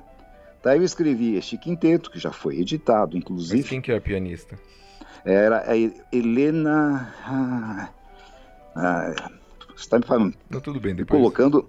Não, mas eu, não, eu, eu, eu, eu tenho que saber isso. E Sim. eu sei, na realidade. É só que quando você quer se lembrar de alguma claro. coisa naquele determinado momento, é, daí um você. Guardião na porta. É, é, eu sei que o sobrenome é inclusive estrangeiro, mas é Scheffer, não. Eu, eu, eu vou lembrar. Tudo eu bem. vou lembrar mas é excelente pianista. Eles fizeram, elas fizeram um trabalho e por isso chamava-se Quinteto delas. Sim, sim. E viajavam pelo Brasil Aliás, fora. Só um parênteses, isso. eu estava lembrando aqui que a Antonieta Rude, no início do século, tinha um, um trio feminino, que era uma coisa um pioneira, né? É, então imagine. Pois é. São, quem conhece isso? Quem sabe disso? Pois é, é uma coisa que está lá na, na história. Mas, sim. Então, daí para elas eu escrevi então esse esse quinteto que foi executado muitas e muitas vezes, daí foi tocado nos Estados Unidos por vários uh, conjuntos e foi gravado depois pelos, para o selo Paulus por, pelo Ensemble Capriccio, uhum. que é um, era um conjunto, um trio muito importante da cidade, um destaque internacional, inclusive. Sim. Mas daí eles convidaram um contrabaixista de enorme quali qualidade também para participar dessa gravação sim. e gravaram com o, o Max Barros. Ah, esta, ah, sim. Esse que foi meu aluno, inclusive, muitos ah, anos. O Max né? Barros foi seu aluno. Mas muitos anos, desde, desde mocinho. Olha, é importante mencionar isso, porque o Max Barros, é, ele é, gravou em tempos recentes é, os seis concertos de Camargo Guarnieri, uma, uma gravação assim histórica, né? Sim, sim, sim. Ah, 50 ponteios fez... também. Ele tá, tá, tá gravando a obra para piano é, completa, né? Naxos, a ideia é essa. É uma tarefa hercúlea, diga-se de passagem. Sim. Eu me lembrei o nome agora da, da pianista, Helena Sheffield. Ah, perfeito.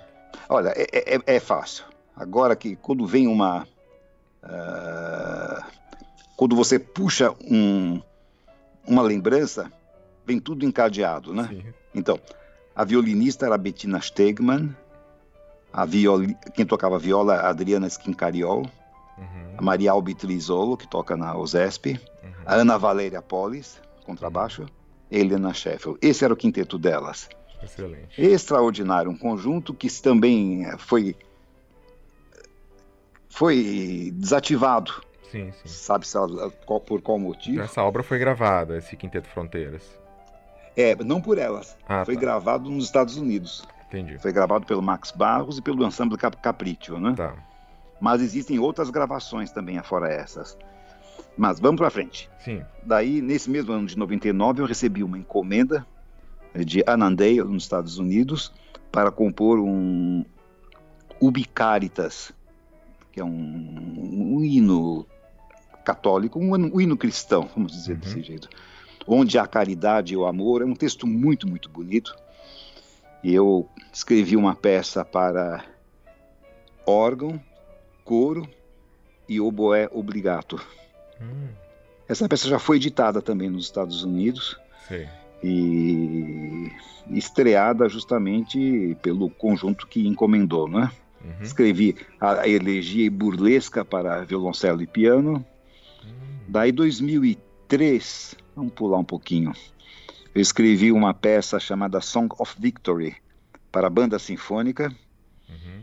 é, que foi uma encomenda da banda sinfônica de Tatuí é um conjunto, é orquestra de sopros que eles se é. chamam, eles não chamam, não tem o um nome de banda, uhum. mas é um conjunto também de grande qualificação, regido pelo Dario Sotelo, uhum. que é também, assim, assim como o Roberto Farias, um dos grandes especialistas em música para sopros do Brasil, né? Certo.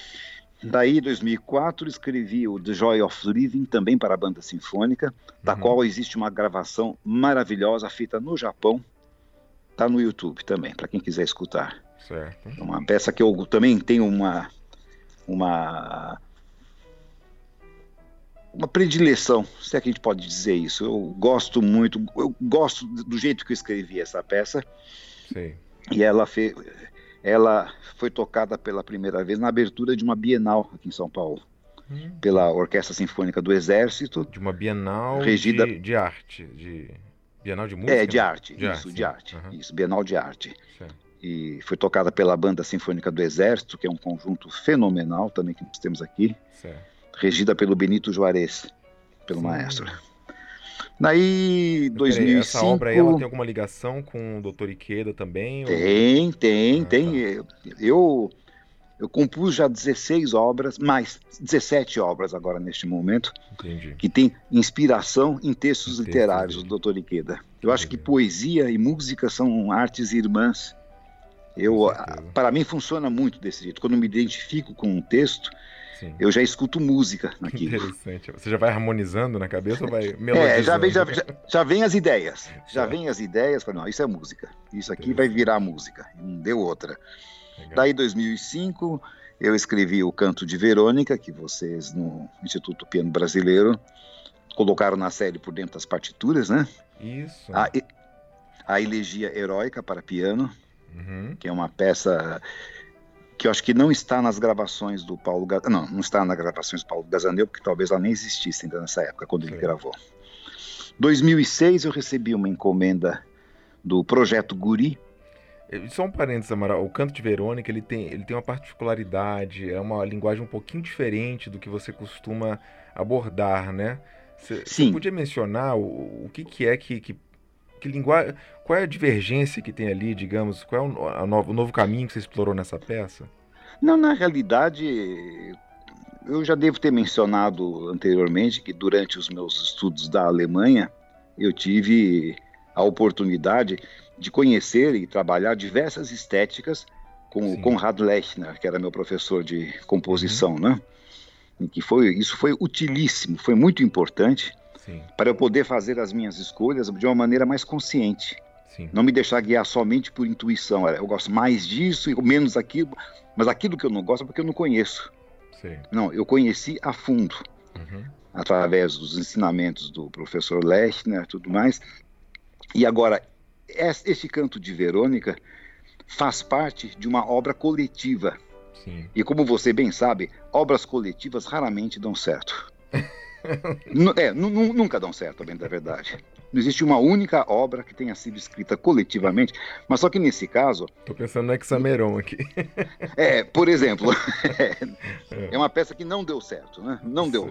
É. No meu, no meu entender, eu acho que ela é atraente, ela é funny, é engraçada, divertida, tudo isso. Você tá falando do Hexameron. Mas ela não tem unidade, não pode ter.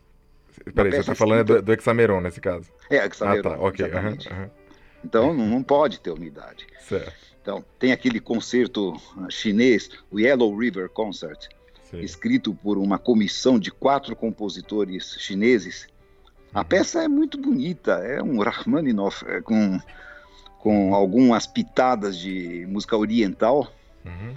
mas também não é convincente porque você percebe que tem muitas mãos no sim, meio disso. Sim.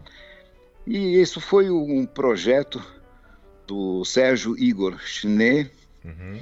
É, acho que foi justamente nesse mesmo ano que a, a obra foi escrita, 2005, 2004, Sim. alguma coisa por aí, que era justamente o de criar uma via, via a via sacra, Sim. a via crucis, as três estações de, de, de Cristo, Cristo percorreu. Cada compositor compôs uma música para uma estação diferente. Exatamente. Uhum. Ele convidou, é, então, 13 compositores diferentes, entre os quais o Almeida Prado, o Mário Ficarelli, olha, para esse projeto. Né? Cada um cada, é maravilhoso, uma ideia genial, uhum. uma ideia fantástica. Só que a ideia não era justamente criar uma obra que fosse obrigatoriamente uma obra é, em que as peças entre si tivessem uma relação uma com a outra. Tá. Eu, na realidade, escolhi imediatamente, quando ele me convidou, eu aceitei o convite. É, escolhi, escolhi, justamente Verônica limpa o rosto de Cristo, enxuga o rosto de Cristo. Uhum. Quando ele entrou em contato, logo em seguida com Almeida Prado, uhum. Almeida Prado falou: Eu quero, eu quero Verônica. Ah, já foi escolhido. Daí teve que escolher outra, escolher outra peça.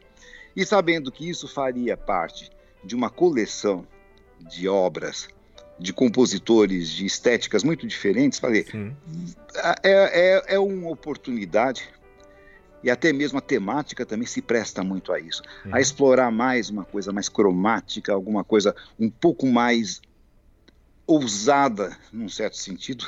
Certo. Mas se você olhar bem a partitura, ou se você escutar aquilo com ouvidos bem atentos, que eu uhum. sei que é o que você faz sempre, Sim. você vai você vai me encontrar Não, lá. Não, seu estilo está totalmente ali. É, talvez um pouco mais livre, né? Não sei. É, Sim. Eu queria mesmo é, ouvir de, de você isso. É, mas, mas foi perfeito. intencional. Foi uhum. bem intencional e eu fiquei satisfeito com o resultado e não, não gostaria de repetir a experiência. Não Entendi. gostaria. Acho que foi bom para aquela vez, né? Certo. Mas daí eu estava dizendo que em 2006 então. uhum.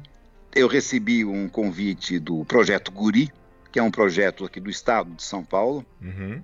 que é, proporciona educação musical a crianças e jovens carentes. Em várias cidades é um projeto, do interior de São Paulo também, né? Do interior de São Paulo, também aqui da, da capital. E isso é feito realmente por pessoas muito capacitadas. Existe um conceito, não é, não é um projeto de caridade, não. Tem uhum. nada a ver com isso. É simplesmente identificar talentos musicais e dar a essas crianças, a esses jovens, a oportunidade de aprender a tocar um instrumento e de participar de conjuntos musicais, Sim. tirando essas crianças também da rua ou do descaminho, porque uhum. são idades perigosas, né? Sim, e a música ela é excelente para isso. Né? Sim, é uma, uma, ferramenta magnífica para realmente uh, enobrecer ou extrair do ser humano o que ele tem de melhor, né? Exato. Então, era uma data festiva desse projeto Guri, não sei se era 10 anos ou 20 anos de criação. Então, eles encomendaram a três compositores brasileiros uma obra especialmente para um concerto que seria feito na Sala São Paulo e seria regido pelo maestro John Nashling, uhum. como acabou sendo na realidade. Então, eu escrevi um concerto breve para piano e orquestra, sempre hum. levando em consideração aquilo que eles dispunham tanto de instrumental Sim. como também de dificuldade técnica, de não colocar coisas realmente que você estaria exigindo que eles tivessem um adiantamento muito maior do que tinham. Sim. E, encomendaram uma peça ao Edmundo Villani Cortes, que fez uma peça para coro e orquestra, Sim. ao Tasso Bangel, que escreveu uma peça, acho que só instrumental. Uhum. E esse concerto foi realizado na sala São Paulo, Existe uma filma, a TV Cultura fez uma filmagem deste concerto. Isso também está no YouTube. Perfeito. Eu, essa, a, a, minha obra chama-se Concerto Breve. Eu acho que os intérpretes saíram-se muito bem. Essa criançada tocou com garra. Quem foi o pianista? Muita... O pianista foi o Fausto Ito. Certo. que é um, é um pianista da colônia japonesa, mas não tem nenhuma ligação com uhum. a Soka Gakkai, com a BSGI, nada disso. Certo. Ele era o pianista que trabalhava com esse projeto. E esse, excelente, por sinal, de excelente formação, tocou com muita segurança. É, foi até interessante, porque vamos contar as histórias como elas foram, de verdade, né? Uhum. Como elas são, de verdade. Porque quem fez os ensaios do, da orquestra do projeto Guri foi o Victor Hugo Toro, Sim. que era na ocasião aquele chileno, aquele maestro é, chileno. Ele é o titular que era da Sinfônica de Campinas, né? Isso, atualmente. Mas na época ele era assistente do maestro John Ashling. Certo. E então ele fez os ensaios uh, todos para o maestro fazer só o ensaio geral na Sala São Paulo com a obra já preparada, né? Sim. Daí quando, após o segundo ensaio, o Victor Hugo me procura, eu acompanhei os ensaios todos, claro, acho que é uma obrigação que o compositor tem de estar presente para tirar qualquer dúvida que surja, né? Aqui mais assim, mais assado, mais rápido, mais lento, mais forte, mais fraco, enfim.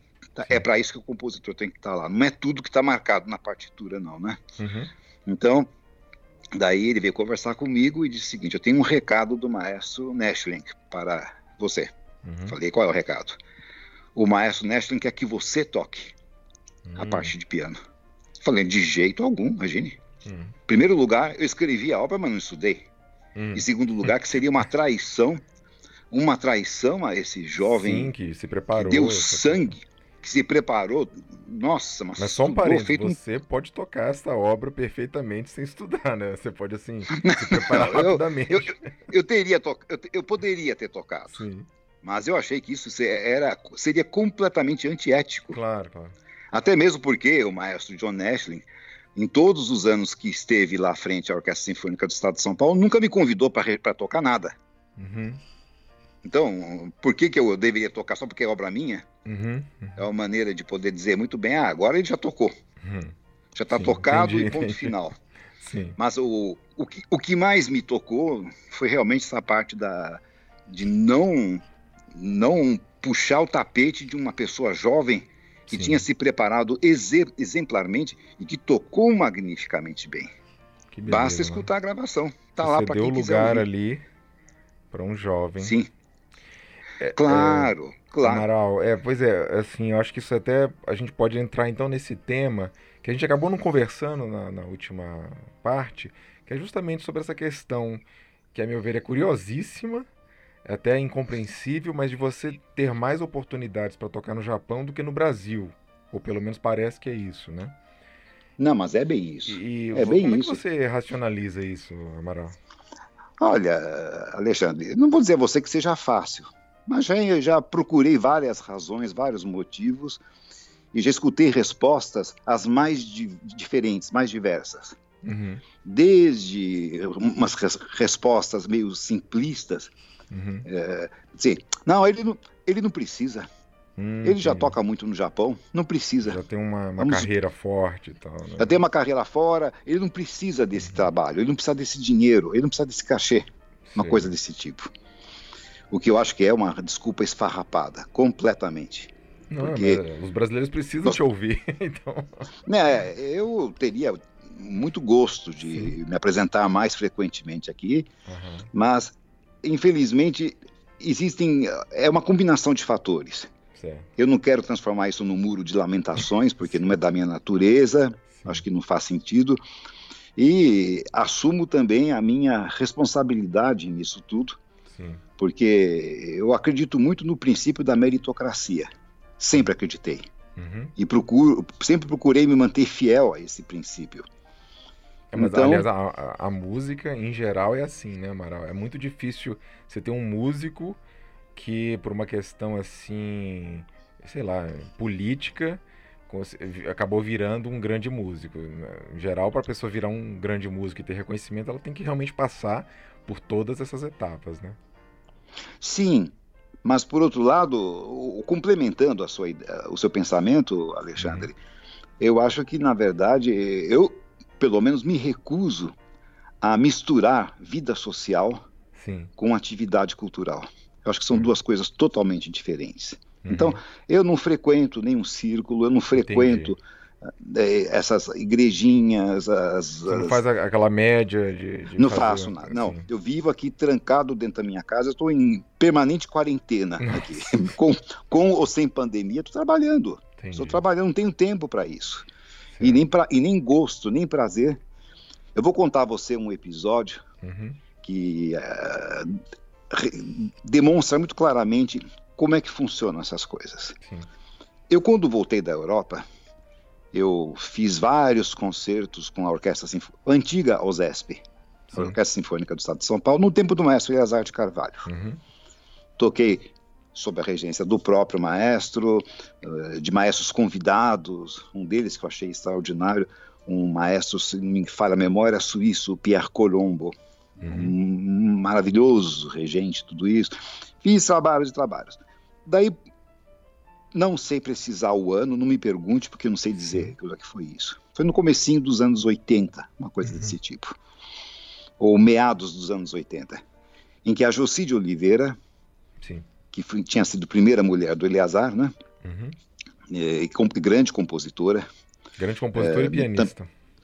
E pianista, sim, pianista de, de escola. Uhum. Mas ela veio a São Paulo para fazer o lançamento de um livro que ela havia escrito na, no Museu da Imagem do Som. Sim. Eu me lembro que era lá. E me mandou um convite muito amável, tudo isso. E eu fiz questão de comparecer, uhum. assim como várias pessoas da, do mundo artístico, do mundo musical, estiveram lá para poder prestigiar o lançamento do livro dela. Nisso chega o, o Ayrton Pinto, que era aquele violinista, violinista brasileiro, que violinista foi que foi Spala, da, isso. da USESP uhum. e, de, e, da Orquestra de Chicago, se me fala a memória, né, uma orquestra dos Estados Unidos muito importante. Sim. Ele era o Eleazar que o trouxe para o Brasil de volta. Uhum. Ele era, ele tinha um cargo lá muito importante nos Estados Unidos, uma função muito relevante. E neste é, e conversa com um, conversa com outro, gente que a gente não via fazia muito tempo. Daí o Ayrton chegou e falou. Eu estava com o Giuliano Montini é, e mais alguns músicos. Falou assim, gente, não se esqueça que segunda-feira é o último dia para ir falar com o maestro Eleazar para pedir para ser incluído na temporada do ano seguinte. Hum. Que era, era, uma, é, era uma praxe, era uma cerimônia, sabe? Você uhum. tinha que ir até lá, Sim. Eh, conversar com o maestro, pedir para ser incluído na programação, tudo isso. E eu falei para o Ayrton, falei, eu não vou. Uhum. Ah, se você não for, você não vai ser convidado para tocar. Uhum. Falei, Ayrton, eu consegui viver, eu não sei que idade que eu tinha, 30, 34, 35, 34, 35 anos da minha vida sem o maestro Eleazar de Carvalho. Acho que eu serei, terei competência para viver mais 34, 35 anos, não sei, sem o maestro Eleazar de Carvalho, se for o caso. Sim. Mas não faz isso, não. O velho gosta de você. Uhum. Eu falei, eu sei que ele gosta, mas eu continuo morando na mesma casa, Uhum. Os números de telefone são os mesmos. Ele conhece o meu trabalho, ele conhece o meu nível. Se ele precisar dos meus serviços, uhum. ele sabe onde me encontrar. Eu não preciso lá me oferecer. Eu acho realmente isso uma espécie de prostituição. É a coisa da autopromoção. Auto... Mas é, isso. É, é complicado Era um saber até, até, que ponto que é, a gente tem que fazer essa autopromoção, né, Amaral? Porque... Então, então eu, eu, eu decidi não fazer. Eu sim. realmente não tenho temperamento para isso, não tenho sim, estômago para uma coisa dessas. Uhum. E, de fato, aí a programação foi anunciada, Claro que eu não estava no meio dela, e nem no ano seguinte, e nem no ano seguinte, mas o mundo dá voltas. Sim, sim. O mundo dá muitas voltas. Uhum. No, lá para meados do, da década de 90, 1991, 1992, sim. O presidente do Memorial da América Latina sim. era o. Eu me lembro só do sobrenome no momento, Santos é, que tinha sido secretário de Educação aqui da, do estado de São Paulo. Uhum. Um intelectual, uma pessoa muito preparada, uhum. Paulo de Tarso Santos. Uma, uma grande figura. Sim. E a orquestra, e a OSESP ensaiava o Memorial da América Latina. Uhum. E uma vez o Paulo pediu que eu passasse por lá, porque o Paulo era casado com uma senhora uhum. cuja mãe tinha sido aluna de Souza Lima a vida inteira. A vida inteira. Desde a década de 1930, 1940. Sim. Eram amigos, assim, muito, muito próximos, né? Uhum. Então, eu me dava muito bem com ele e com a esposa, justamente por causa dessa ligação com Souza Lima, né? Sim. E daí ele comentou comigo, olha, o maestro Eleazar está ensaiando a orquestra aqui. Uhum. Eu falei, ah, mas então eu vou dar uma passada. Assim que eu sair daqui, do seu gabinete, eu vou dar uma passada para escutar um pouquinho o ensaio e rever o maestro. Faz muitos anos que eu não vejo, assim, pessoalmente, né? Uhum. Daí fui até o grande auditório do Memorial da América Latina. Eleazar estava ensaiando a orquestra. Uhum. E daí ficou muito surpreendido de me ver. O senhor por aqui? O senhor por aqui? Era muito formal, né? Todos eram o senhor. Falei, claro, sim, maestro. Quando soube que o senhor estava aqui, eu estava justamente tendo uma reunião com o Paulo de Tarso Santos, que é o presidente do memorial. Assim, eu não conheço pessoalmente. Eu falei, eu não acredito. Uhum. A orquestra ensaia aqui e o senhor não conhece o presidente do memorial da América Latina? Pois vamos conhecê-lo agora, imediatamente. Uhum. Puxei-o pela mão, levei até a sala do, do Paulo de Tarso, e daí apresentei foi aí que o maestro Eleazar conheceu o dono da casa onde a USESP fazia os seus ensaios. Certo. E daí começamos a conversar e ele falou assim: puxa, mas agora que eu estou vendo o senhor, eu me reencontrando com o senhor, eu me pergunto, por que, que nós ficamos afastados tantos anos? Eu falei, uhum. ah, não sei, maestro, não sei dizer. Eu acho que para tudo existe um momento. Não, Sim. nós temos que intensificar o nosso trabalho, nós temos que nos aproximar novamente. Eu sempre tive muita admiração pelo senhor. Eu falei, eu pelo senhor, o senhor sabe disso. Não preciso uhum. dizer. Daí foram os últimos anos de vida dele. Sim. Fizemos concertos juntos. Ele regeu o alvorecer do século da humanidade na inauguração do Parlamento Latino-Americano, que ficava sediado naquela época no hum, Memorial então da América Latina. Sua. Que beleza, mano. Regeu, Regeu Olha estudou só. aquilo bonitinho. Ele marcava com cores todas as mudanças de compasso, tudo é, isso. Ele era um super maestro, né? O maior maestro Mas, talvez fantástico. Que, que já existiu no Brasil. Né? Ah, eu acho que ele, sem sombra de dúvida, é uma figura de referência internacional, né? Sim, sim, sim. E daí ficamos muito próximos, fizemos vários concertos, e depois dos concertos a gente vinha, a gente é um restaurante comia com um apetite que você não acredita. Uma idade dele, já bem mais de 80 anos, Sim. entrava no restaurante, pedia um prato que eu seria incapaz de comer. Comia com. é, era, tinha uma vitalidade realmente fora sim, do comum, sim. né? É, então, é. nos aproximamos muito, tudo isso. Daí, durante uma das turnês do Japão, eu fiquei sabendo que ele tinha falecido. Mas então, ah, tá. voltando àquele assunto que nós estávamos conversando, você veja, funciona muito nessa base. Você tem que ir lá, você tem que pedir, Sim. você tem que se oferecer. Que é, é, é aquela figura lembro... do, agen, do, do, agente que a gente comentou, que existe nos Estados Unidos, que faz, falta. Europa, e que falta aqui, que seria a pessoa que faria essa mediação, né? Esse meio de campo, business, exatamente. Né, da, da é, isso. E que vai tratar da parte desagradável, inclusive, dizer não para alguma é, coisa, é, vai dizer sim um para outra. o próprio artista ir lá, né? E... É horrível, é horrível. Uhum. Porque daí, e me lembro uma ocasião também, em que o secretário municipal de cultura era aquele poeta eh, admirável, o Mário Chami, uhum. que era secretário de, municipal de cultura. E daí eu fui fazer uma visita a ele. Né, eu tinha sido empossado já fazia acho que seis meses, uma coisa desse tipo. Sim. Mas eu eu fui de uma maneira descomprometida, não fui com nenhum tipo de intenção de, de solicitar que né, marcasse concertos, alguma coisa. Uhum. Mas daí eu, entendi melhor como é que funciona isso tudo. Sim. Ele falou assim: olha, na verdade é o seguinte. A verba da Secretaria Municipal de Cultura é uma verba relativamente pequena comparada com as demais. Uhum. Então, eu, eu, eu, eu faço, eu tenho, eu procuro ter um, um princípio democrático nisso. Uhum. Eu recebo 300 propostas de concerto, uhum. eu vejo qual é a verba que eu tenho e eu divido por 300. Cada um vai uhum. receber um, uma migalha, uma quirera de uma coisa dessas. Eu falei, desculpe, mas está errado. Não pode realmente comparar um artista que já tenha uma carreira construída, uma carreira sólida, uma carreira consagrada, uhum. com um que está pedindo uma apresentação, solicitando ser incluído na programação, Sim. que acabou de sair do conservatório da Lapa uhum. na, na, véspera. Uhum. Não pode. É. Tem que haver uma diferença é claro. não só de cachê, mas de local de é- apresentação. É, isso é típico de quem não vivencia esse meio, né, Amaral? Exato. Uma pessoa exato. que está acostumada com isso jamais. né, então, eu, eu na verdade, nos anos que eu cheguei, assim, os primeiros anos que depois que eu cheguei da Europa, eu precisava realmente me apresentar às pessoas para que soubessem quem eu era. Uhum. Eu estava recomeçando a vida.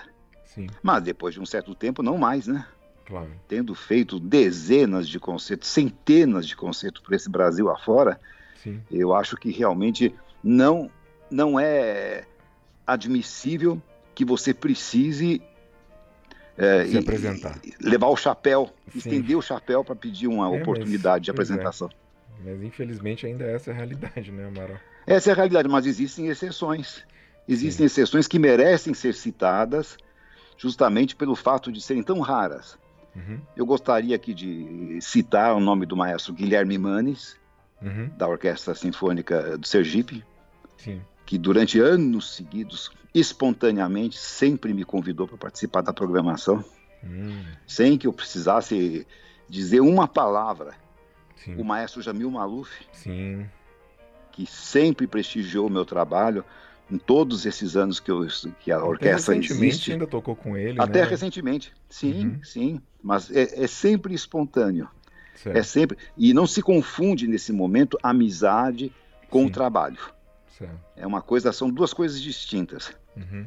É um grande amigo, uma pessoa que eu tenho um grande carinho e muito respeito. Acho que é um músico muito sólido, muito consistente, uhum. mas trabalho é trabalho. Certo. Tem que ser realmente de, de diferente. Então, eu, eu, eu não me exponho a esse tipo de situação. Então, Entendi. fico eu fico para trás em muitas, em muitas Enquanto situações. isso, você vai trabalhando na sua obra, na sua relação é, com exato, outros países, exato, com outros exato, intérpretes, né? Exato. E... Agora, você veja, se por algum acaso eu não tivesse tido acesso à boa sorte de conseguir essa grande abertura no Japão, Sim. eu hum, estaria realmente em situação muito precária, Sim. dependendo realmente de. Eh, não, não que porque também é, é preciso pontuar, fa falar as coisas como elas são, né? Por exemplo, há muitas pessoas que imaginam que você faz uma turnê no Japão como essa e que você volta com um milhão de dólares na mala, né? Não. Uma coisa desse uhum, tipo. Uhum. Não é nada, nada dessa. Sim, e as turnês elas magnitude. ocorrem a, a, cada grupo de anos, assim, não é. Não é sim, todo ano sim. que você vai para o Japão. Não é todo ano. Há dois é anos, se eu não me engano, você, você, ainda fez uma turnê grande lá, né? Uns dois anos Sim, mais ou mas menos. agora eu, eu fui agora 2019 e a próxima turnê ah, vai ser 2022. Perfeito. 2018. Foi 2018 a última turnê. A Sim. próxima será 2022. Sim. Mas eu sou muito agradecido por esse trabalho, tanto do ponto de vista artístico, em primeiro lugar pelo, pela qualidade do trabalho, e em segundo lugar, porque o que eu consigo levantar de recursos através dessas apresentações me dá oxigênio para poder viver até a próxima turnê, sem Sim. precisar me expor ao ridículo hum. ou à situação vexaminosa de ficar lá passando o chapéu, Sim. fazer fila para ver se consegue ser encaixado numa programação. Uhum. Eu acho que quem quiser saber quem eu sou, uhum. que artista que eu sou, o que eu já fiz, do que eu sou capaz de fazer, uhum. tem todos os elementos fáceis Nossa, hoje em dia nas mãos. Uma né? constelação de coisas, Amaral. Você é, um, é uma das pessoas que, que fazem tantas coisas, né? É, ao mesmo tempo. Então, assim, tenho imensa admiração por você. E sabe que você inspira muitas pessoas. E realmente registro aqui nessa gravação que eu tenho o sonho de poder ver sua obra completa em não sei quantos mil tomos, mas que ah, precisam de existir para a gente poder então... ter essa, essa sensação de. É, é, é uma sensação que traz assim concretude, traz recheio, traz estofo, traz, sabe? É, é, eu agradeço imensamente, Alexandre. Pra, pra Isso é uma cultura. coisa que me que é, representa para mim um enorme incentivo, uhum. uma, uma enorme motivação para dar continuidade a isso. E eu preciso agora correr, então, bastante, para que eu seja sempre à frente do, da conclusão deste projeto, né? Sempre tem alguma coisa nova. Ah, sim, não, isso sempre vai haver, mas pelo menos até aqui a gente precisa sim, das suas sim, obras. Sim, então, sim, sim. Isso, mas na verdade, encerrando esse nosso sim. episódio de hoje, eu quero dizer a você que, do, do fundo do coração, que essa admiração é muito recíproca. Imagina. Eu acho que na realidade você conseguiu um fato verdadeiramente inédito aqui neste país foi criar um instituto que desperta em todos aqueles que se aproximam, que têm conhecimento, a mais, a mais irrestrita uh, confiança, ah, obrigado, a credibilidade, isso, isso o fato é, de saber graças a pessoas como você que, né, que já Não, me precederam. É união de esforços, que... né? Pois Ainda é. hoje, quando nós estávamos trocando ideias, um pouquinho mais cedo antes da entrevista, uhum. a respeito daquela biografia de Vila Lobos. Você, você é uma figura que, através do Instituto, está intermediando também esses contatos. Sim, sim Essa estamos falando da, da, biografia que está sendo escrita por Rodrigo Alzuguir e que você possui documentos preciosíssimos e que vai poder aí conversar com que vou disponibilizar ele para essa, essa biografia, evidentemente. Mas uhum. isso tudo, isso tudo acontece por quê? Porque existe uma pessoa que está realmente unindo, está aproximando pessoas que têm afinidades de proposta. Mas a gente precisa mesmo de construir pontes, Amaral, porque realmente então, é, o piano brasileiro não merece a situação em que ele se encontra. A eu gente também tá assim com é, parece um vaso Ming que se espatifou em é, exatamente milhões concordo de pedaços, com... né? Então, Concordo com você em número, gênero e grau. Mas vamos, no que depender de mim, você sabe que você conta comigo você já, 24 horas por dia, 7 dias por semana. E eu, nós somos muito gratos a você, Amaral. Eu e toda a equipe do PB e as pessoas que, que podem se beneficiar de tudo que você já transmitiu através do IPB. Bom, com isso, Amaral, então nós finalizamos essa parte da entrevista. Eu creio que então haverá mais uma que é para a gente Sim. chegar até o ano de 2020, né? É, encerramos na 2021. E, e, e, falaremos aí também de seu contato com outros compositores, né? E também falar um pouco de repertório, que é uma coisa que a gente não falou muito, o repertório pi pianístico, né? Sim. Vai, tá ser, uma, vai ser maravilhoso. Vai com ser nossa. Vamos encerrar com chave de ouro, tá Perfeito, bom? Então, Amaral. Obrigado mais uma vez. Um grande abraço para você. Mas aí, a você também, a todos os ouvintes. Um grande abraço. Um abraço. E assim ouvimos a oitava parte da entrevista com o pianista e compositor Amaral Vieira. Acompanhe os trabalhos do IPB através de nossas redes sociais no Instagram e Facebook e especialmente em nosso canal no YouTube, em que postamos uma grande quantidade de conteúdos trazendo à tona a pluralidade do piano brasileiro. Um grande abraço. Tchau!